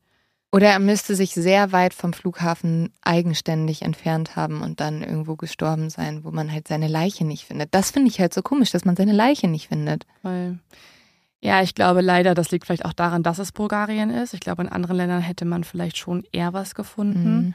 Ähm, mit noch funktionierenderen Polizeisystemen beispielsweise oder Suchaktionen. Ich, ich hoffe es natürlich auch, aber mein Gefühl sagt mir, dass es eigentlich nicht so ist. Weil ich glaube auch, wenn jemand zum Beispiel vergisst, wo er herkommt, wenn er von Dingen überzeugt ist und so, die er sich einbildet, dann begibt er sich selber erstmal auch in Gefahrensituationen, schätzt diese nicht mehr so realistisch ein. Und er spricht ja Deutsch. Ja. Er kann ja jetzt nicht von heute auf morgen Bulgarisch lernen und sich da irgendwie in die Bevölkerung eingliedern. Wie kriegt er Essen? Wie, wie, wie lebt er dort? Er spricht nur Deutsch und Englisch. Das wäre aufgefallen, glaube ich. Mhm. Ja, egal was. Ich glaube, am Ende sind das alles nur Vermutungen oder unsere eigenen Einschätzungen. Dieser Fall ist bis heute ungelöst. Wir hoffen sehr, dass er irgendwann aufgeklärt wird und wir euch hier ein Update geben können. Es gibt auch noch den Fahndungsaufruf, der ist weiterhin online. Ähm, also das BKA hat den noch nicht runtergenommen. Offiziell kann man also immer noch Hinweise auch ans BKA zukommen lassen. Und falls ihr euch noch mehr für diesen Fall interessiert, auch wenn das jetzt natürlich sehr viele Details waren und ähm, ein absoluter Deep Dive in die Recherche, dann könnt ihr aber trotzdem euch noch weiter informieren und den Podcast von unserem Autorenkollegen Tim Sohr hören, der Ja. uns auch dafür interviewt hatte. Der Podcast heißt Wo ist Lars? Ja, da waren wir, haben wir uns sehr gefreut, dass wir daran mitwirken durften. Ähm, der ist, glaube ich, ab dem 5. ist der verfügbar. Kann man Mhm. den überall hören. Und mit Tim habe ich auch nochmal auf einer anderen Ebene gesprochen, was er so spannend an dem Fall findet oder warum er denkt, dass viele Menschen sich generell für diesen Fall interessieren.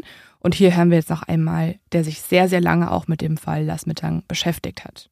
Also am meisten fasziniert mich an dem Fall ganz klar dieser Aspekt, das hätte ich sein können. Oder wie du, Leo, das im Podcast ja auch so gut auf den Punkt bringst, wir alle hätten Lars sein können. Also ich habe inzwischen für mich eine Theorie zum Fall entwickelt, die ich für die wahrscheinlichste halte. Aber wie gesagt, ich will erstmal, dass alle den Podcast hören und sich selbst ein Bild machen.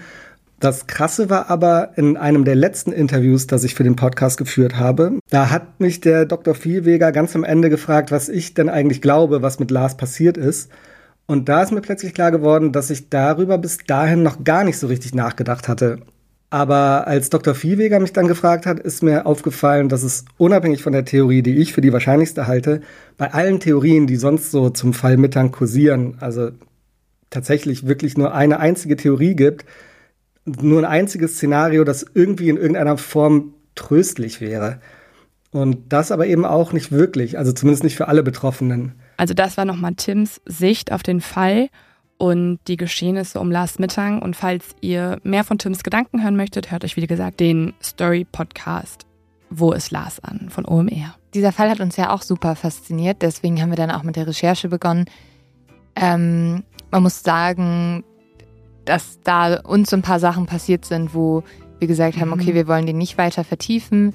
Ja, und unser Hauptkriterium für so eine eher aufwendigere Recherche investigativ, sodass wir auch dahin fahren, mit Leuten reden, ist erstens, dass wir die Akten einsehen können, was uns bis heute noch nicht erlaubt wurde. Also etwas, was wir sehr wichtig finden, weil dann würden wir auch diverse andere Aussagen von Freunden zum Beispiel Mhm. überprüfen.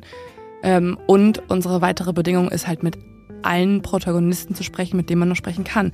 Einschließlich Freundin, Familie, und auch den, die Leute, die vor Ort waren. genau. Was sich ein bisschen schwierig in diesem Fall herausgestellt hat. Deswegen haben wir die Investigativrecherche erstmal zurückgestellt. Ähm, natürlich trotzdem fand ich es jetzt sehr spannend, die Folge dazu zu machen und ich hoffe auch, dass es weitere Erkenntnisse in dem Fall gibt.